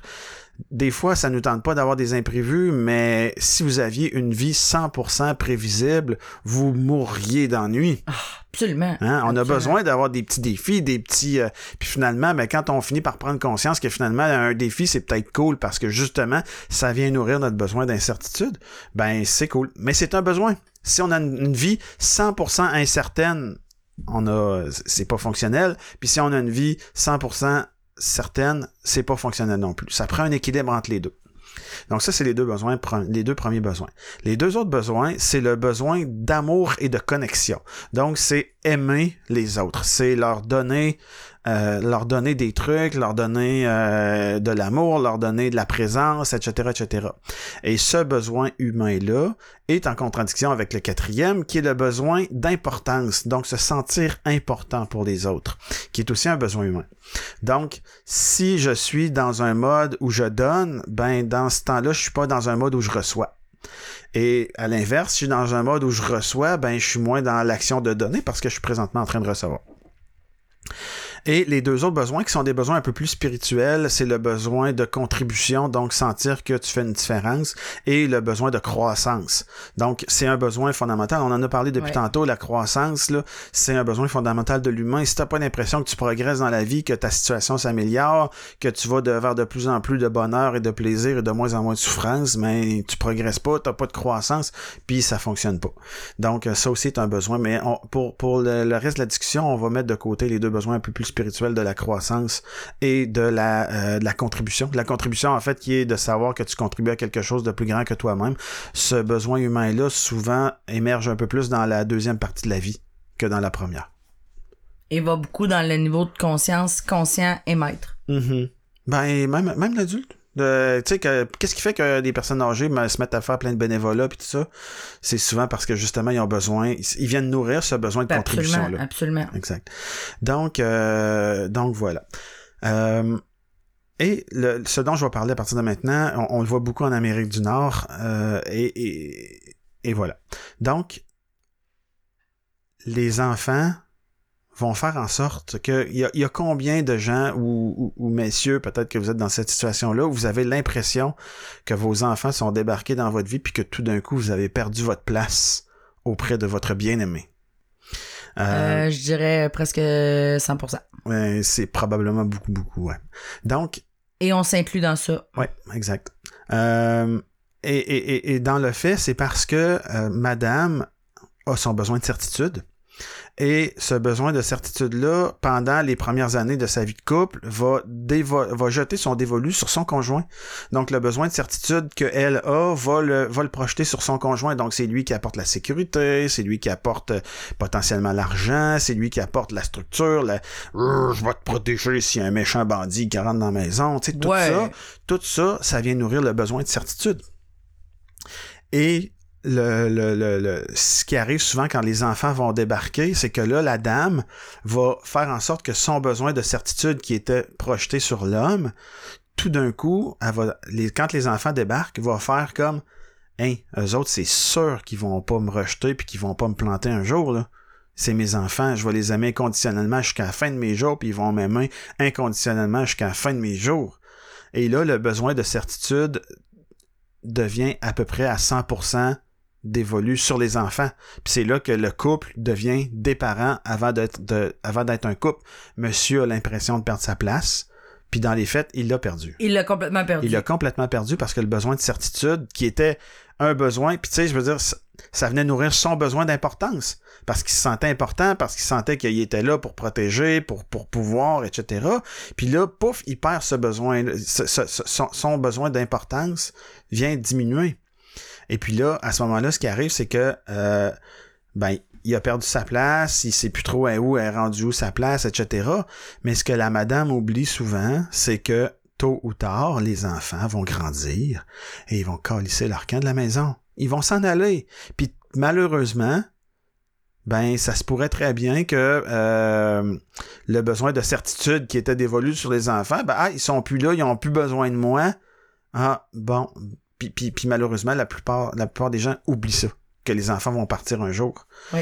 Puis là, si le monsieur euh, a, a, pas ressenti suffisamment son, son a pas, a pas, a pas euh, a perdu sa place finalement, ben ça se peut qu'il commence à aller voir ailleurs. Ça se peut qu'il commence à, à, à, à, se dire que finalement, ben c'est peut-être c'était peut-être pas elle la bonne puis que ben coudon euh, j'en ai plus ma place puis etc puis là ben puis ça va probablement ça pourrait finir euh, plus souvent qu'autrement en séparation ou en divorce puis c'est pour ça que on le voit beaucoup de nos jours ça parce que tu sais, un, un, un, mariage sur deux finit en divorce. Je sais pas c'est quoi la stat exacte, mais on, on, est, on est très certainement autour de ça, si c'est pas plus encore aujourd'hui. Puis tu sais, souvent, c'est même pas une question d'amour, c'est pas que le monsieur il aime plus sa madame. C'est juste que il a plus sa place. Exact. Il a plus sa place. Puis, puis, puis, puis, puis là, ben la madame, elle, quand elle, savoir, elle va se revirer de bord pour, euh, pour qu'on continue à, à, nourrir son besoin de certitude, c'est un besoin, là. Tu sais, c'est pas mal d'avoir ce besoin-là, là. Ça fait partie de la réalité humaine. Oui, parce que l'homme aussi, là, à travers cette histoire-là, son besoin de certitude, c'est la certitude que sa femme l'aime. Oui. Puis que sa femme va le reconnaître. Oui.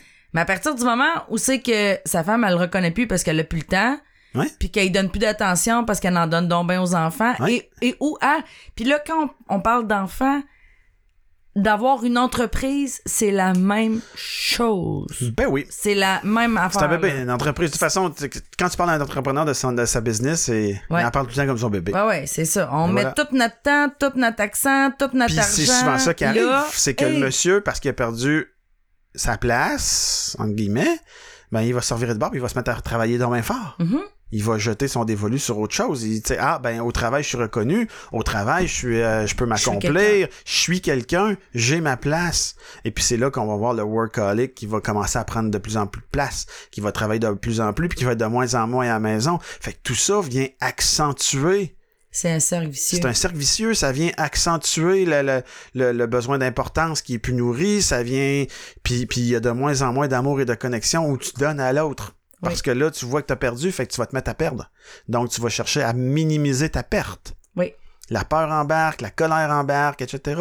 Puis là, on est dans un cercle vicieux qui tôt ou tard va finir par péter. Puis si ça pète pas au niveau du couple, ben ça se peut que ça pète au niveau du cœur ou d'un organe ou de avec un cancer.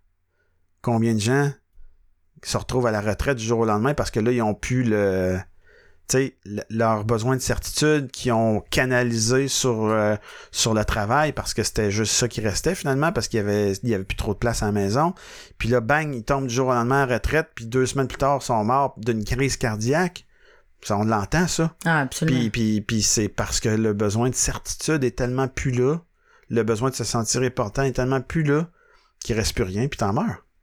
Puis ça, on le retrouve, euh, tu sais, ce pattern-là, on le retrouve beaucoup dans les ados élevés et dans les adultes. Ouais.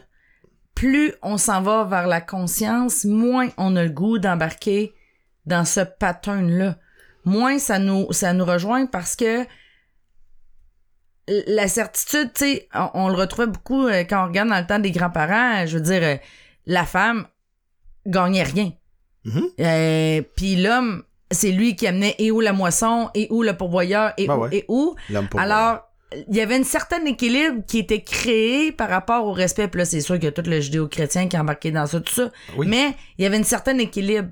Aujourd'hui, on est dans le même niveau de conscience, mais avec deux professionnels ou deux personnes qui gagnent de l'argent qui, d'un point de vue indépendance financière ou autonomie financière, on est capable.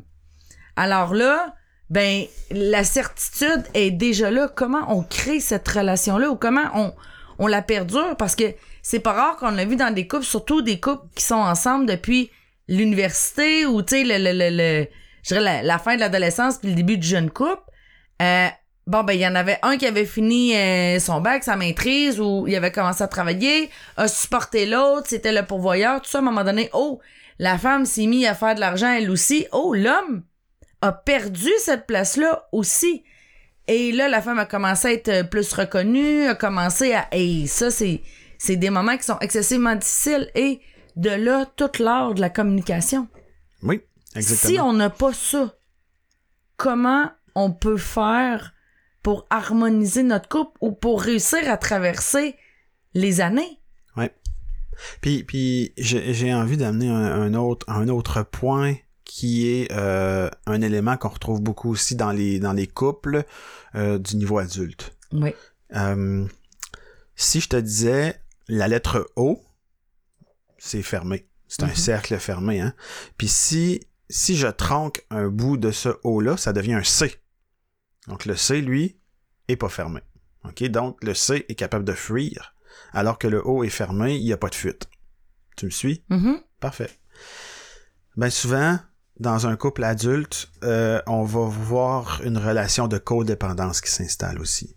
Donc, c'est un C qui s'accouple avec un autre C pour former un couple et que les deux C ensemble, superposés, viennent fermer la fuite de l'autre. Et ça fait un O. Et ça fait un O, Plus mais à deux. Mais à deux. mais à deux. Et, euh, et, et, et, et- et c'est là que s'installe la relation de codépendance. Donc, moi, j'amène ça dans le couple, puis, mais j'ai mes manques, j'ai mes vides, puis je compte sur toi pour venir remplir mes manques, et vice-versa. Oui, Et tant que cet équilibre-là existe, puis c'est pour ça qu'après ça, on va s'en aller sur le niveau conscient, c'est ça. où là, il y, a- il y a plein de choses qui changent à ce niveau-là.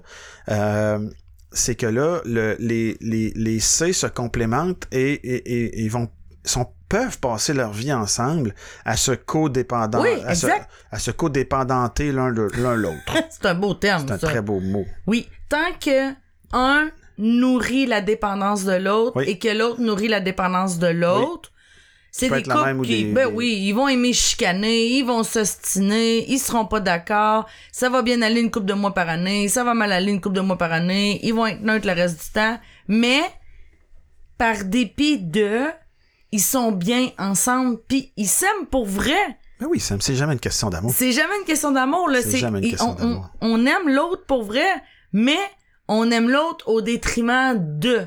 Mhm. Et Non, avec les peurs de. C'est ce que j'appelle l'amour par le vide. C'est que tu aimes l'autre pour qu'il vienne te remplir. Ah oui, absolument. Donc, tu donnes avec l'autre main qui tire l'autre bord. C'est ça. Tu sais, la, la certitude, incertitude, la- le- le- l'importance versus aimer, euh, amour et connexion. C'est un peu ça, tu sais. Fait que là, t'es dans l'amour et connexion. Fait que tu, tu aimes l'autre, mais tu l'aimes par le vide parce que tu t'attends à ce que l'autre, en échange, va te redonner ce que toi, tu vas avoir. Mais il y a une profonde faille à ça, c'est que t'as des attentes. Ah, Et absolument. qui tout le dit attente dit déception. Fait que si tu t'attends à ce que à soir, je vais faire le super souper, je vais la, la, la, la- lui donner plein de vin, elle va être un peu cochonne, je vais être capable de la mettre dans le lit, puis ça va être malade comme soirée. Oh bah boy, qui à qui c'est déjà arrivé ça, qui s'est dit ça va être ça ça ça ça Tonight ça? is the night. Tonight is the night, baby. Let's go, rock on. Et ça a fini Pourquoi? Parce qu'il y avait une petite fenêtre de 15 minutes entre le temps que le vin fasse son effet ou pas, ou que l'enfant se réveille. Et voilà. ou quel mal de tête embarque, ou n'importe quoi. Mais, mais, mais tu sais, c'était- c'était c'était- c'était imagé, ce que je disais là était imagé, c'est surtout- pour illustrer le fait des attentes. Ah, ben oui. Tu sais, de dire. Puis c'est beaucoup ça dans l'adulte, là. On est dans une dynamique d'attente et de combler les attentes de l'autre ou pas. Oui. Puis On il y a, y a un dicton qui dit on n'est jamais si bien servi que par soi-même. Hum. il est pas là pour rien, celui-là, parce qu'effectivement, tu sais, c'est, c'est, c'est, c'est drôle à dire, mais ta beurrée de beurre de pinot, elle goûte pas la même chose que la beurrée de beurre de pinot que quelqu'un d'autre t'a faite. Puis si ça, ça, ça se trouve, ben, tu te fais ta beurrée de beurre de pinot exactement comme tu l'aimes. Puis si l'autre il fait une beurrée de beurre de pinot d'une autre façon, c'est pas exactement celle que t'aimes, elle sera pas aussi bonne. Exact. Et c'est là que entre la notion de devenir responsable de ses besoins et de devenir plein de soi-même. Parce que là, quand on met le pied dans la conscience Oui. et qu'on décide de faire ce voyage-là, hein, Ouais. parce que c'est c'est un voyage en soi, là, c'est un épopée, exactement. Oui. C'est qu'à partir du moment où on commence à prendre conscience de nos besoins ou de nos manques, de nos dépendances, de nos carences, et qu'on décide qu'on va les combler par nous-mêmes. Oui. Hein? On manque d'amour, ben on va commencer par s'aimer. Ben, de toute façon, est-ce que tu peux donner quelque chose que t'as pas dans la vie? Impossible. Oui, tu peux, ça s'appelle le crédit. Est-ce que le crédit, c'est illimité? Euh, non, pas mal non, limité. non, non. Non, crédit, non, non. là, ça s'appelle pelleter par en avant. Puis à un moment donné, ta charrue, là, ben, elle avancera plus parce qu'à force de pelleter par en avant, la montagne devient un peu grosse. Puis à un moment donné, Tu t'en ben, sors tu t'en sors pas, puis ça avancera plus. C'est exactement la même chose avec l'amour. Si tu aimes pour être aimé, ben, tu pelles par en avant, tu viens crédit, tu donnes quelque chose que t'as, que t'as pas. Ah oui, Tu peux pas indéfiniment donner quelque chose que t'as pas. ça fonctionne pas. Ça fonctionne pas, tu pelles par en avant. Alors, tant que dans l'adulte, il y a la, la- l'espèce de relation de codépendance, hein, tu remplis mon besoin, je remplis ton besoin, ça va. Ça peut être fonctionnel. Oh oui, absolument. Puis il y a plein de monde qui vivent plein de vies comme ça, oui, oui, c'est parfait. parfait. Donc, juste avant qu'on passe au conscient, Oui. je, je veux juste déposer euh, une solution pour ceux à qui on vient de dire Hey, euh, ton couple, euh, Ah oui! tu te rends compte que l'autre, hein, il est peut-être temps, puis que Oui. le, le sexe marche plus, puis là, tu donnes du sexe, puis tout ça, puis que ça fonctionne pas. Là. Là, on en parle, on en parle, on en parle, puis il n'y a rien qui change, là. Euh, ouais, exactement. On en Ce- parle, on en parle, on en parle, il n'y a rien qui change. On se fâche aussi, puis ça, ça change pas. Lui, ça change pas nécessairement. OK. Ça prend une bonne jase. Pour commencer, ça va prendre une bonne jase où les vraies affaires vont devoir se dire. Oui. de dire là présentement je suis à un point où ou ben je crisse mon camp ou ben euh, je me suicide ou je vais pogner un cancer ou peu importe Ça va pas. ça va pas puis à ce moment-là c'est le temps de se mettre au service de l'autre la solution derrière ça c'est que tu sais tantôt quand je disais certitude incertitude là ok essayez de mettre un peu votre besoin de certitude en veilleuse. OK? Misez un peu plus sur l'incertitude. Créez des occasions nouvelles. Tu sais, quand ils disent euh, faut remettre, faut épicer notre couple, Oui. il faut remettre un peu d'épices de piquant dans le couple, etc. Là, Être ben, c'est- imprévisible. être imprévisible, c'est ce besoin-là, c'est le besoin d'incertitude qui est généralement un besoin beaucoup plus masculin que féminin. Mhm. La certitude est beaucoup plus un besoin féminin. Les hommes ont aussi un- ont besoin de certitude, mais beaucoup moins que les femmes. Tu sais, euh, la réalité, c'est que là, 250 000 ans, là, ben, c'était l'homme qui sortait puis qui allait courir après le mammouth. OK? Puis, dans le fond, ben, c'est imprimé un peu dans nos gènes, tout ça, là, même si on pense qu'on est donc bien évolué, là. Ah non, on est Avec nos le 5000 ans d'agriculture, là, on a 250 000 ans d'évolution de chasseurs-cueilleurs en arrière de la cravate, puis on l'efface pas ça de même, OK? Fait qu'il y a encore une partie de brr, brr, brr de Cro-Magnon chez l'homme, puis de- chez la femme, qui est, qui est présente. La femme, chasseuse-cueilleuse, cueilleuse beaucoup plus que chasseuse, et l'homme beaucoup plus chasseur que cueilleur, mais c'est ça. On, on- on origine de là, là. Donc, l'homme a besoin de se sentir important. L'homme a besoin de, de, de, de, de sentir qu'il y a une certaine importance. Puis si tu veux nourrir l'importance chez l'homme, ben madame, prends soin de l'accueillir. Parce que quand il ramenait son mammouth dans le temps, Ah là, oui, oui, oui, c'est la fête, là. c'était la fête. Absolument. Fait que là, là, monsieur, il va plus chasser le mammouth. Mais non, il apporte une Mais si quand il arrive de travailler, il y a une petite fête, OK? Puis là, à ce moment-là, tu vas nourrir son besoin d'importance, mais tu le fais non pas par le vide en disant si je donne ça, il va me donner ça. Tu fais juste te rendre vraiment disponible pour la personne que tu as choisie, OK? Puis tu tu donnes à cette personne-là ce dont elle a besoin, qui est un peu d'accueil, un peu de reconnaissance. Puis que tu te mets moins au service de ta certitude, puis moins au service de ton besoin d'importance, que tu as donc bien besoin de te sentir important. Parce que, tu sais, j'ai beaucoup parlé de l'aspect masculin de la chose, on s'entend, là. Mais la madame aussi, là, elle, est là, puis souvent, elle va drainer par son besoin d'importance. Ah, tu me trouves plus belle, tu me dis jamais plus que je suis belle, tu sais, puis je caricature un peu, mais c'est un peu ça aussi. Non, mais c'est vrai pour vrai. Ben oui, c'est vrai pour vrai. Fait que, tu sais, la madame a besoin de certitude et de et d'importance et, et, et, et l'homme va avoir plus besoin d'incertitude. Puis pour nourrir ça, ben nourris l'incertitude un petit peu, puis nourris le mets-toi au service de amour et connexion, pas de se sentir important parce que tu sais tu quoi?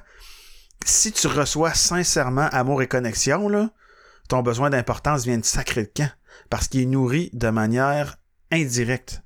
Et le défi, on l'a dit tantôt, tu peux pas donner ce que t'as pas. Tu peux pas donner ce que t'as pas. Donc l'important dans tout ça là, c'est de te mettre au service de l'autre. Puis il faut sincèrement, si l'équation est pas égale, ça veut dire que je donne pas amour et connexion à l'autre de manière sincère et désintéressée, et que l'inverse est pas vrai, que la réciproque est pas vrai, ça fonctionnera pas. Il y a un déséquilibre, ça va foutre le camp.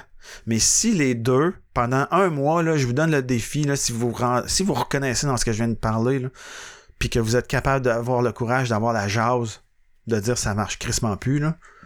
On a besoin de faire quelque chose de différent, là. Bon, ben, mettez-vous au service de l'autre en disant à partir de maintenant, je nourris l'incertitude chez lui, je nourris l'incertitude chez elle et je donne sans vouloir recevoir en, contrepartie. On donne on va par, juste parce qu'on fait ça, on reçoit, on vient on vient on vient recevoir l'importance dont on a besoin. Un livre qui exprime super bien ça, c'est les langages de l'amour. Les, cinq, les cinq langages de l'amour, là c'est ça. C'est qu'il y a cinq langages euh, que chaque individu peut porter ou pas. Mm-hmm. Euh, que ce soit le besoin de la reconnaissance, le besoin des cadeaux, euh, le besoin sexuel, le toucher physique, mm-hmm. puis je me rappelle pas des deux autres. Mais en fait, ce que ça, ce que ça l'expose, c'est qu'on donne tout le temps celui qu'on veut recevoir. Ben Mais on donne pas nécessairement, on n'a pas pris le temps de regarder c'est quoi le besoin de l'autre. Exact. Alors, tu sais, la femme, si pour elle, les moments précieux, ah oui, les moments précieux, ça n'est un. Si les moments précieux, ça n'est un, puis les mots positifs, ça n'est un.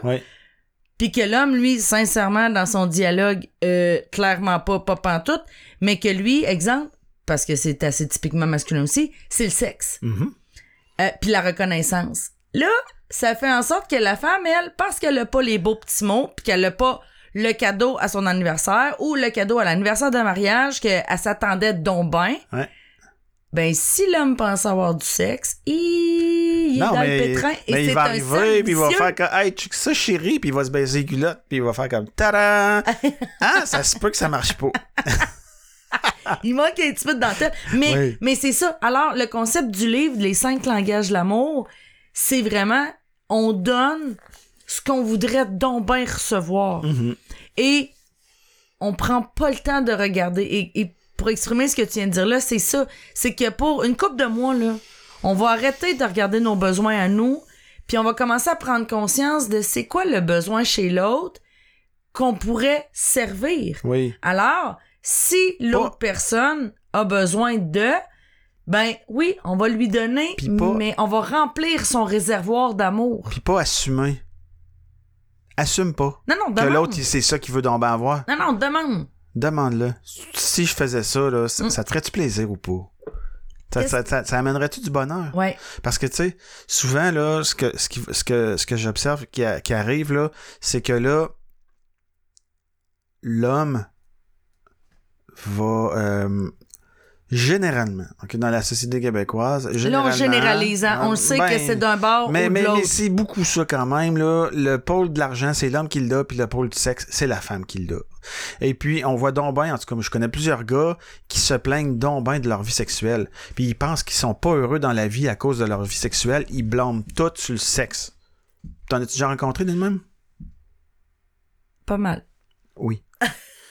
c'est parce que c'est ça la réalité. C'est que euh, hey, si j'avais un peu de sexe, je serais donc bien plus heureux dans ah, ma vie. Puis les femmes ils disent si j'avais plus d'argent, je serais donc bien plus en sécurité, plus autonome, je serais donc bien plus heureuse. Exactement. Et dans les faits. Et dans les faits, ben c'est pas ça. Il y a Parce rien de plus pas vrai. il y a rien de plus pas vrai parce qu'on l'a dit tantôt, l'argent et le sexe, c'est de l'énergie. C'est de l'énergie qui circule et c'est un résultat. C'est la, la, c'est donc bien ça que c'est facile de mettre le coupable là-dessus, de dire, oh, si j'avais plus de sexe, je serais donc bien plus heureux, je serais donc bien plus épanoui, ma vie de couple serait donc bien mieux. Mais non, je suis Mm. désolé, c'est pas ça. Il y a quelque chose de beaucoup plus profond qui est pourri pour qu'on en vienne là. Oui, oui, absolument. Puis c'est un résultat parce que c'est la même chose avec l'argent. C'est exactement la même chose avec l'argent. si on fait plus d'argent d'un point de vue personnel ou de couple, on n'est pas plus heureux. Voilà. Alors, tu sais, on dit l'argent fait pas le bonheur. Là, je fais une parenthèse. là. Être pauvre, c'est triste en chien. Là. Oui, Tu sais, quand être malheureux, j'aime mieux être euh, malheureuse riche. Là. oui. Mais, euh, tu sais, l'argent fait pas le bonheur. Mais Ce que ça pauvre- dit, ouais. c'est que même si on en fait plus, qu'on fasse 100 000 par année, 50 000 par année ou 250 000 par année, c'est pas ça qui va faire en sorte que ça va fonctionner, que Non. notre couple va fonctionner ou notre entreprise. Parce qu'on fait encore le parallèle, hein?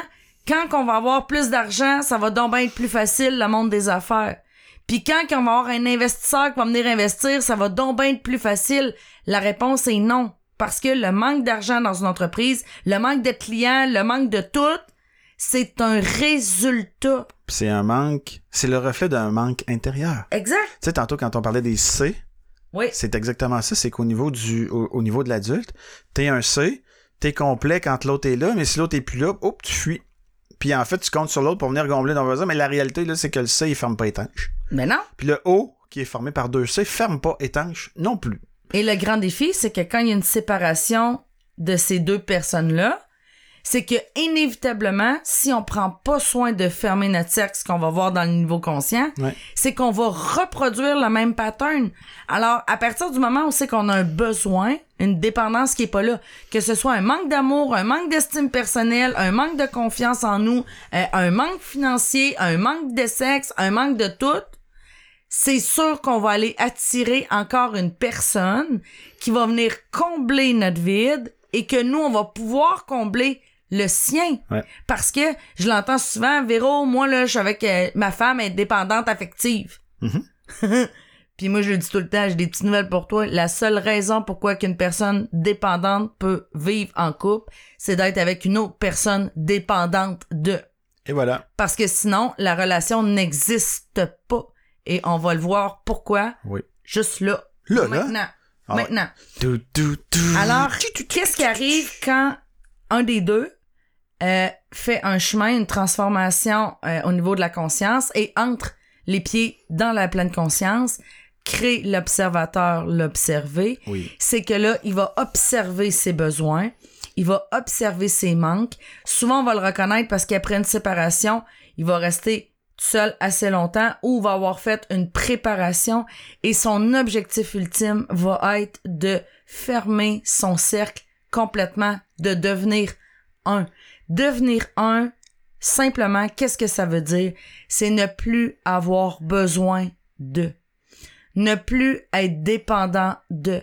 Ça veut dire qu'on s'aime assez pour ne pas rechercher l'amour de l'autre, mais de l'attirer pour qu'on puisse vivre en synergie. C'est de ne pas, de ne plus être dépendant financièrement, c'est d'être autonome et d'accepter notre situation exactement comme elle est et d'attirer quelqu'un qui est aussi autonome financièrement. C'est d'être nous. C'est d'être 100% nous et de s'accepter. C'est de découvrir on est qui. C'est de découvrir on veut quoi. C'est de connaître nos propres valeurs. C'est de définir avec précision le type de avec qui, le type de, de profil de gens de qui on veut s'entourer. Et c'est surtout de savoir où c'est qu'on s'en va avec tout ça, puis c'est quoi qu'on qu'on veut réaliser? Qui s'assemble se ressemble, et c'est vrai. Ah oui. Alors, à partir du moment où c'est qu'on est qu'on est plein, hein, qu'on est un Ouais. cercle fermé, Ouais. peu importe la personne qu'on attire, si c'est quelqu'un qui est en- encore en mode C, qui a, qui a une dépendance de quelle qu'elle soit, puis ça c'est souvent inconscient là. Je veux dire, c'est bien rare que quelqu'un, euh, on rencontre quelqu'un sur Tinder qui dit ouais moi, euh, je suis dépendant du sexe, euh, puis euh, j'aimerais bien ça que tu me fasses mes petits repas parce que non non, pas ça, pas, pas- pas qui se passe. Mais C'est quand même, c'est inconscient, mais c'est là. Alors, quand il y a quelqu'un qui est un C, qui approche quelqu'un qui est plein, la relation ne n'existe pas. C'est Ben. Impossible. Là, je parle d'une relation de couple Oui, ok. ou Parce que- une relation d'associé d'avec qui. C'est la même chose. Quand on est plein, on n'a plus besoin de. On a goût de travailler en synergie. On a goût de travailler en collaboration. On a goût en couple de faire un teamwork. Ouais. Mais il n'y en a pas un qui tire sur la couverte de l'autre. Est-ce que ça veut dire que tout va être parfait? No. La réponse est non. No. Non. No. Parce qu'on a beaucoup, beaucoup de blessures, puis beaucoup de niaisages à tout enlever, puis ça, ça fait mal, puis c'est... c'est- Mmh, tout est C'est parfait. un autre podcast. Tout est Ah, parfait. mais c'est parfait, ça mais sera ça fait mal. la- J'ai jamais dit que ça faisait pas mal. Ça Mais fait tout est parfait parce que si ça fait mal, c'est parce qu'il y a quelque chose à guérir. Exact. Parce que du moment où c'est guéri, là, ben, ça fait plus mal. Et, et on le voit, les gens qui sont très, très conscients, voire dans le niveau de maître, ils ont plus besoin de personne. L'amour avec un grand A, elle est là. C'est en C'est fait l'amour euh, ferme- inconditionnel. Fermer le cercle, Fermez le cercle. c'est l'amour par le plein. Oui. Parce que là, tu sais, comme je disais tantôt, si, t'es- si, si, tu, si tu aimes parce que tu t'attends à être aimé en retour, ben c'est, l'amour par le vide. Tu, tu, tu donnes pour recevoir, pour que quelqu'un vienne remplir ta coupe. Exact. Mais du moment où tu as fermé ton trou, où tu as fermé le Euh, cercle, C'était bien dit. c'est super bien dit. hey! Du moment où tu as fermé le cercle, où il y a plus de fuite et que tu deviens plein de toi-même, mais là ta coupe elle commence à déborder. Puis du moment où la coupe déborde, tu donnes à l'autre non pas parce que parce que tu veux recevoir en échange, tu Parce donnes à l'autre parce que t'en as trop puis Oui. que de toute façon, t'as juste envie d'être au service de l'autre Parce que t'es dans l'abondance. parce que t'es dans l'abondance. Et c'est là qu'on passe du modèle je donne et j'aide au modèle je partage et je sers. Et voilà. Parce que quand on partage une connaissance, ça nous enlève absolument rien. Quand on partage notre amour de soi, ça nous enlève absolument rien.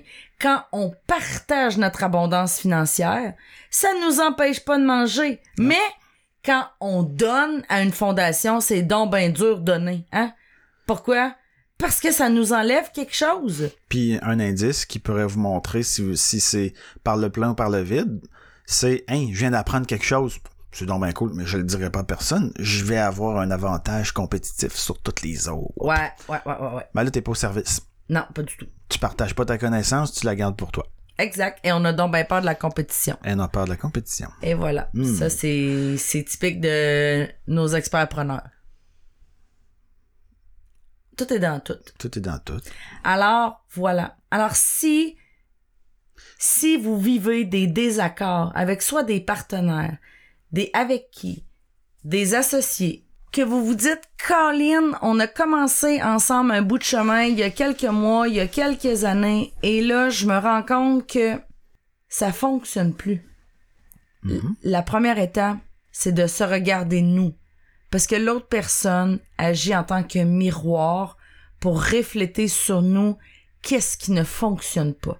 Alors, à partir du moment où c'est qu'il y a quelque chose qui fonctionne pas, parce que c'est pas rare qu'on qu'on fait, voyons, ça fonctionne plus, puis qu'on va voir l'autre, puis on fait, là, euh, ça fonctionne pas, puis l'autre personne nous dit, ben voyons, ça va super bien. J'ai- pas vu ça. Hein? Euh, C'est pas ce que l'autre dit, ne dit pas, fait, ne fait pas qui est important, c'est ce qui est éveillé chez soi. Et voilà. Et après ça, qu'est-ce qu'on en fait? Mm. Alors, le premier, la première étape de la conscience, on crée l'observateur, l'observer, c'est ça. Ouais. C'est de faire, OK, qu'est-ce qui va pas? Qu'est-ce qui va? Puis qu'est-ce qui va pas? Et de faire un inventaire. Et la personne qu'on pensait qu'on était, parce que là, on a parlé dans plusieurs podcasts auparavant, tu sais, tout ce qui est la différence entre l'expertise, l'excellence, découvrir on est qui, découvrir notre profil, découvrir c'est quoi qu'on veut pour vrai. C'est pas parce que hier, on pensait qu'on était comme ça, que demain, c'est encore bon, parce que tout est changement, tout est transformation. C'est pas parce que hier, on voulait donc bien quelque chose, qu'aujourd'hui, c'est encore vrai. C'est des questions qu'il faut se, se remettre en question. Hein, des questions qu'il faut remettre en question, ça se dit bien, hein? Mais, mais c'est des choses qu'il faut remettre en question souvent. Et c'est ce qui fait qu'à un moment donné, on arrive dans une vie qui est alignée. Pas parfaite. Ben oui, parce que tout est parfait, là, tu vas me dire, là, je te voyais t'emmener. Mais, mais alignée et cohérente. Ouais. C'est ce qui fait qu'on est capable de développer une communication et de se parler calmement des vraies choses. C'est ce qui fait qu'on est en mesure de laisser l'autre être, de l'accepter comme ça. Parce que c'est encore typiquement féminin, ça là, là. Puis, tu sais, je m'inclus là-dedans, mais on commence en couple avec quelqu'un, puis ah, waouh, waouh, waouh, waouh, waouh. Puis là, dans quelques mois, on essaye donc bien de le changer. Ouais. Puis dans une couple d'années, on laisse l'autre personne en disant Hey, écoute, t'as tellement changé, je te reconnais plus. non, mais Clairement. c'est non mais c'est ça là. Ben oui. C'est c'est puis ça ben comme je dis c'est typiquement féminin parce que c'est un besoin de transformation et de contrôle. Et nous les femmes, on aime ça contrôler le contrôle parce que ça nous donne l'impression d'avoir du pouvoir sur quelque chose. Mhm. Ça aussi c'est un autre podcast. Et oui. Un scoop là, les femmes on contrôle absolument rien. Ah, c'est dur. Ah non, la seule chose qu'on contrôle, c'est à quelle heure qu'on prend notre bain, puis encore, si on a des enfants, c'est pas mal eux autres qui décident. T'es dur. Mais je m'inclus là-dedans, là. J'étais Oui. la, la mère des contrôlantes du contrôle, là. La, la, la, la mère, mère, là. ah la non, non, la reine. là, la, reine du contrôle. La queen queen. là. Mm. Ah, ouais, ouais. Puis j'ai tellement travaillé fort sur le lâcher prise. Tenter. Non, t'as pas remarqué? J'étais un peu déçu, là. Ça fait des années que je travaille sur ça. Mais Ben un, un jour, on arrive dans la pleine conscience à faire, ouais, ben finalement, j'ai pas le contrôle sur grand chose. Je aussi bien de lâcher prise puis laisser la vie me guider. Mm. Et laisser la vie faire ce qu'elle veut passer à travers qui je suis. Et à partir de ce moment-là, on a un message, on a un why, on a une mission qui devient la nôtre. On l'a toujours eu. Mais c'est de la trouver, cette ciboulot de mission-là. Puis je reviens au contrôle du contrôlage, là. hein? C'est donc bien beau savoir une mission de vie, hein? On veut tellement contrôler c'est quoi notre mission de vie qu'on se perd. Ouais. Pour trouver notre mission de vie, notre fameux X, là, la première étape, c'est de lâcher prise. Facile. Euh, Facile. ça prend beaucoup de Tellement pratique. galvaudé, tout ça. Ah oui, ça Hein? prend Ah, le lâcher prise, le lâcher prise, le lâcher prise. Ah, ça veut dire quoi? Ah, ça aussi, c'est un autre Ah, podcast. ouais, c'est un autre podcast. Quoi, avec grosse deuxième saison. Ah non, non, mais là, on est en train de préparer la deuxième saison. Écoutez, on le sait qu'aujourd'hui, ça a été probablement, je pense, notre plus long podcast. En fait, on a peur de s'ennuyer pendant toute la saison estivale. Hein? Ça va être ça. Hmm. Gros changement de notre côté Oui. aussi. Dernier épisode dans ce studio-ci. Oui, ben oui, parce qu'on déménage On déménage. dans notre nouvelle maison. Oui. Mhm. Alors, on espère de tout cœur que ce podcast-là fait en sorte que ça peut avoir allumé quelque chose. T'as pas de l'air d'accord, amour? Je me questionne. Sur quoi donc? Est-ce qu'on a parlé euh, de, de, de, de sexualité et d'argent sur le conscient? Hein? Ben non. Ben non. Hein? Je m'excuse. Gang, est-ce que vous nous donnez encore cinq minutes? Ben oui. Ils disent oui, hein? Ben, ils ont tous dit oui. Ah, ok, super. Alors, eh, merci de me ramener. C'est mon rôle. j'ai tellement pas hâte de finir, puis on dirait que j'ai hâte de finir. C'est c'est plein de dichotomies, tout C'est ça. la dichotomie. Alors, quand on est deux personnes conscientes, de quelle façon que ça fonctionne d'un point de vue sexuel et d'un point de vue monétaire? Alors, comme on disait tout à l'heure, à partir du moment où c'est que notre, cercle, notre cercle est fermé, c'est qu'on n'a plus d'attente par rapport à l'autre. Ouais. Alors, ça, ça, ça règle beaucoup, beaucoup de problèmes, cela, là. Oui. C'est qu'on n'a plus d'héritant ou presque pas. Ben, il- c'est pas qu'il y en a plus ou pas, mais sais, je pense que un des plus importants aspects de la conscience là, c'est de savoir, en fait, de, de, de savoir que tu es responsable d'abord et avant tout de ton bonheur. À 100%. Que c'est pas l'autre. Non. L'autre est pas là pour venir combler quoi que ce soit chez toi. T'as juste envie, toi, de te donner, de, de, de- d'offrir le meilleur de toi-même. Tu sais, ce trop-plein-là, là, t'as juste envie de le donner à l'autre, puis de, d'être présent, de, d'offrir ta qualité de présence, D'être. d'être. Oui. Et, et, et, et ça fait que t'attends plus après l'autre pour quoi que ce soit, parce que c'est plus lui qui est responsable de tes besoins.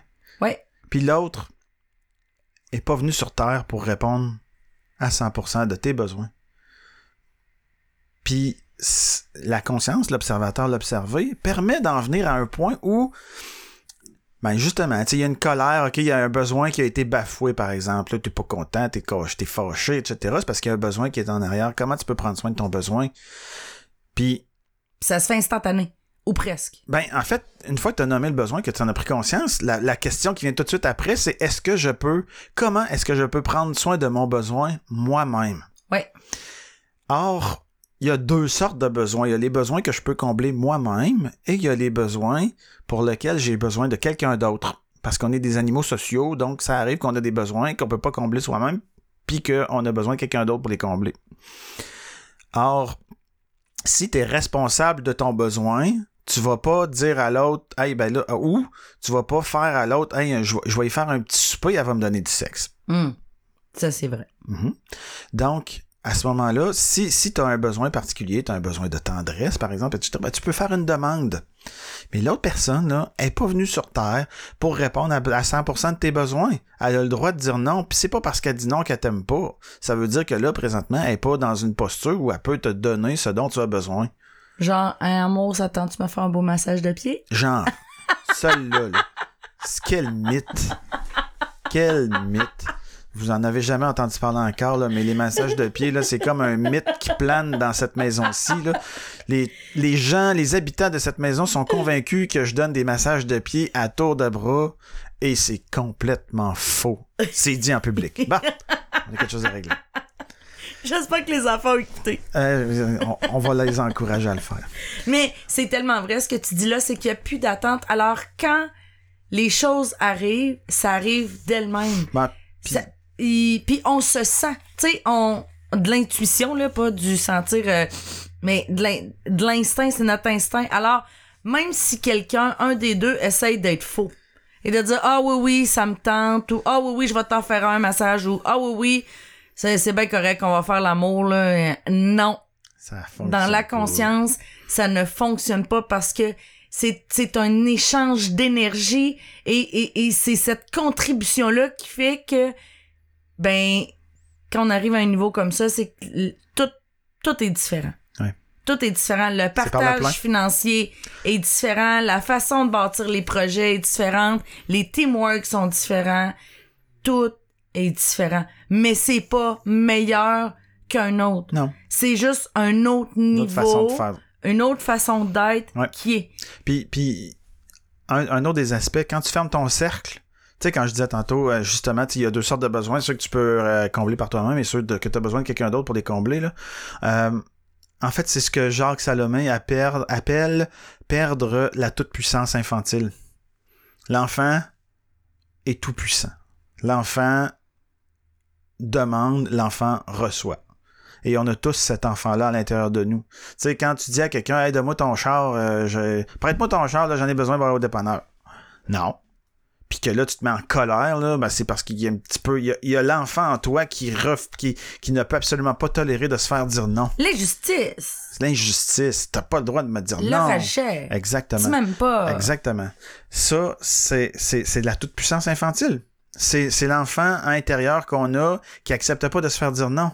Puis du moment où tu prends la responsabilité de tes besoins, puis du moment où tu euh, prends, euh, tu t'occupes de tes besoins, puis que tu réalises que l'autre est pas venu pour te, te répondre à 100% de tes besoins, là, eh ben tout d'un coup, là, le, le- le- l'enfant tout-puissant disparaît. Ouais. Puis là, tu réalises que finalement, ben, c'est ça. Puis, puis fermer son cercle, ça veut aussi dire perdre sa toute-puissance infantile. C'est, c'est ça. C'est de, de- ben, à partir du moment où c'est qu'on est responsable à 100%, ben, qu'on prend conscience qu'on est responsable à 100% De sa vie, de tout, de tout. c'est là qu'il y a une transformation incroyable qui se fait. Ouais. Et, et tu sais, souvent les gens, ils me disent, ah, ouais, mais Véro, c'est tellement beau, hein, toi pis François, vous êtes conscients, puis wow, puis hein, hein. Je tiens à mentionner. Oh oh. Non, non, ça va super bien, c'est pas ça. je, je tiens à mentionner que avant, que, que notre rencontre arrive, il y a énormément de remises en question, de douleur, de peine, de souffrance parce que on se sent toute seule. Quand on est fermé, là, puis qu'on n'a plus besoin de personne, on n'a plus besoin d'être à la merci de... On n'est on plus à la merci d'un patron ou d'un conjoint ou des amis ou, ou nos enfants, hein, parce que les enfants aussi, là, ça fait partie de ça. Là, on se sent toute seule dans notre vie. Puis en fait, on n'a plus besoin nécessairement d'être entouré de gens, mais on se dit, est-ce que ça va être possible de revivre une vie de couple? Est-ce que c'est possible de trouver quelqu'un qui se sent dans, qui est aussi dans son cercle fermé, Mm. qui, qui est un, qui va pas essayer de venir siphonner ton énergie, siphonner ton amour, siphonner ta, ta, ta, ta confiance ou ton autonomie ou est-ce que c'est possible? Et la réponse, c'est oui.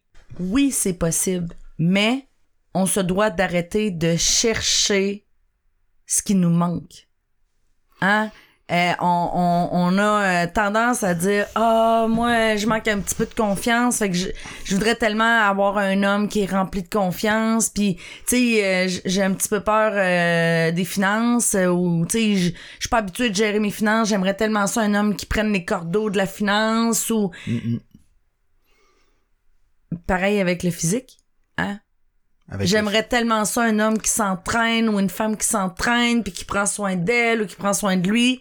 Mais ça là, la première étape c'est prends soin de ton besoin. Oui. Et une fois que ce besoin là, il est reconnu puis il est répondu, on attire, on n'est plus en mode je cherche l'homme de ma vie ou la femme de ma vie, mais on est en mode plein et on attire les gens. Ouais.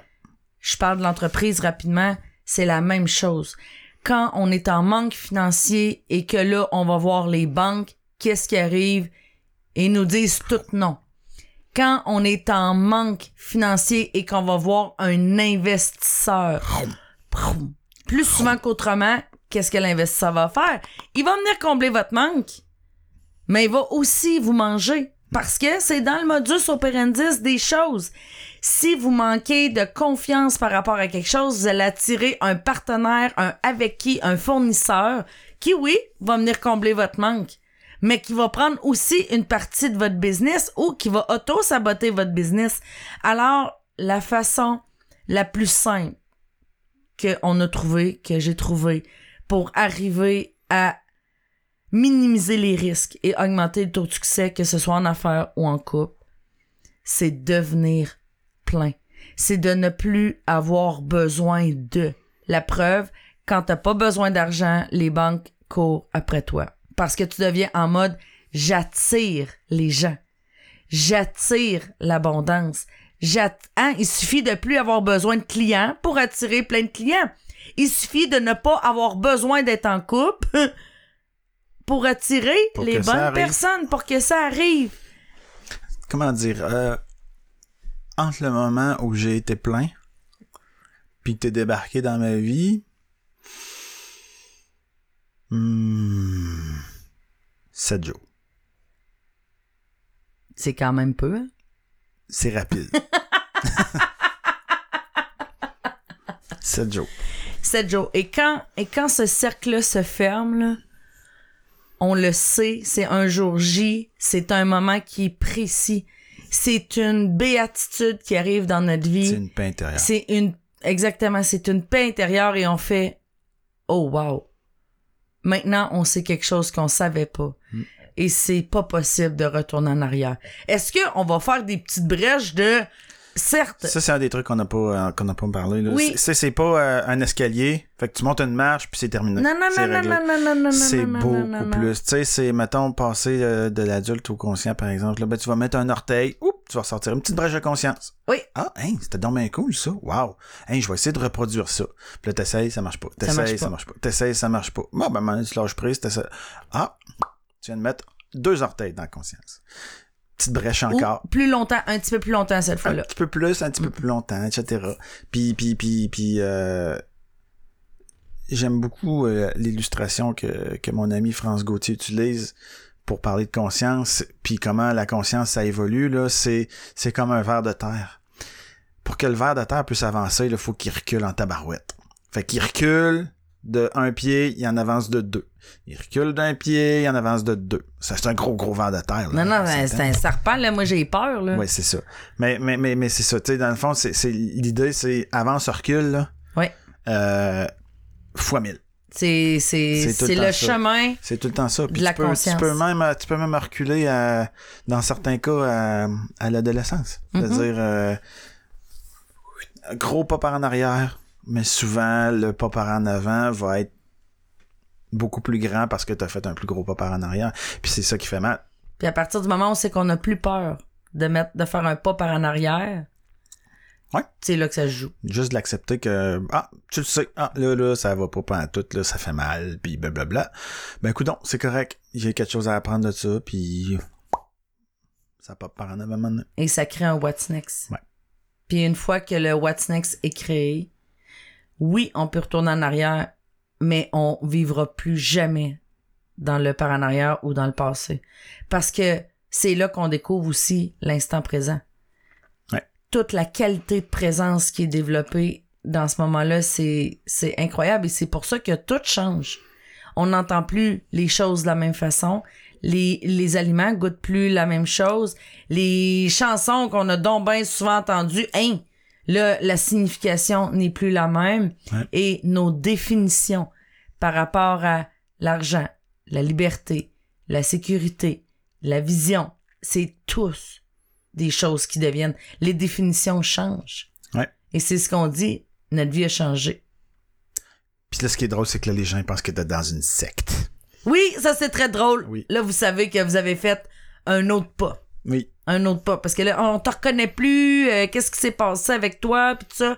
Alors là, ben, vous savez que le grand pas euh, a été franchi. Voilà. Donc, euh, ce qui nous amène au What's Next? Lequel? Fermer la saison 1. Ah, là, c'est difficile. C'était plus facile, là, deux minutes et demie, Ouais. cinq minutes. Merci. Merci d'avoir été avec nous. Merci de de nous avoir euh, suivis, d'avoir partagé vos commentaires, d'avoir écrit dans les courriels du cœur, euh, de d'être avec nous un, un petit peu partout à travers le monde, puis de nous amener même pendant vos voyages. C'est toujours très drôle de savoir que vous nous avez écoutés en Californie ou en Australie Ou ou, en euh, Inde. ou en Inde. On cherche En toujours Indonésie. celui qui, qui, qui nous écoute en Inde. Puis en Indonésie aussi. Oui. Oui. L'accident. Mais c'est un grand privilège de partager, euh, de partager le micro, de partager nos messages, de partager cette philosophie red là et de faire en sorte que peut-être une personne à la fois, une petite semence à la fois, ça peut faire toute la différence pour vous comme ça l'a fait pour nous. Alors, on se laisse la saison estivale pour préparer la saison 2 Tout, tout, tout. hein, à partir de, de septembre dans Ouais. notre nouvelle maison. Ouais.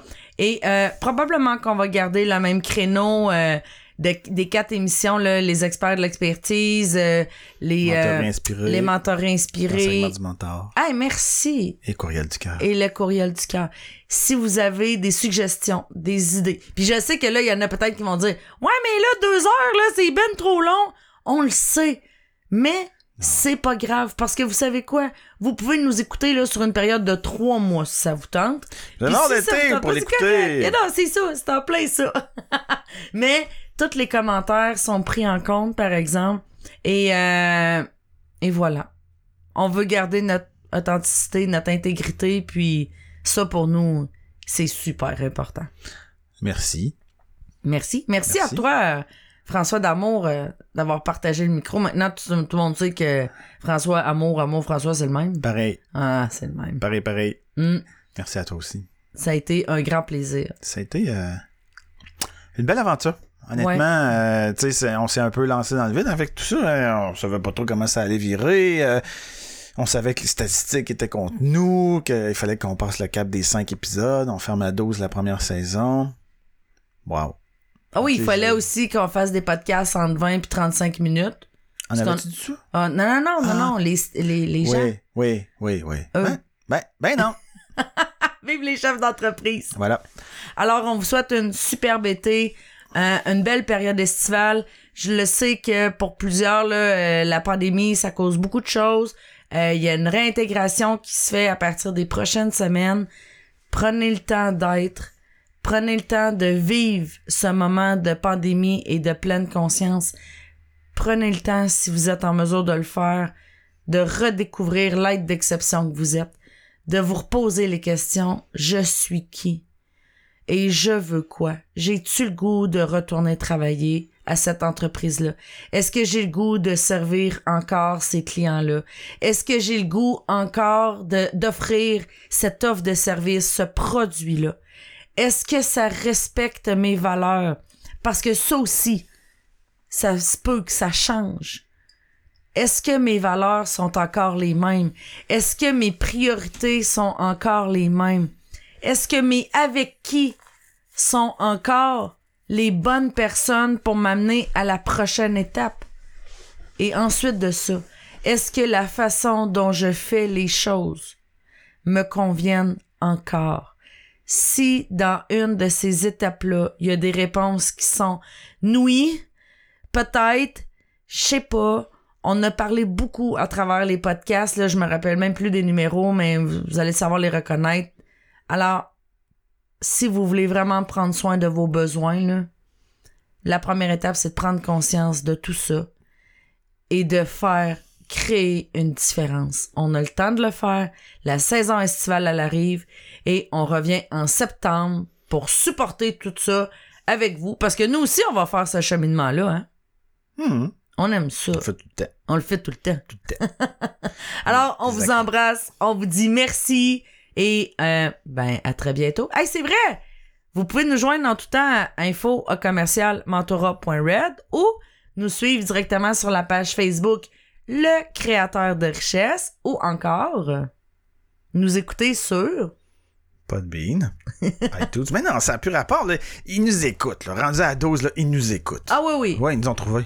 Mais tout d'un coup, qui voudrait en parler à le beau-frère ou le cousin ou le femme qui ont autres. fait Oh! Eux autres, eux autres. Pas oui. de bean, iTunes, euh, Balado Québec, Spotify et YouTube.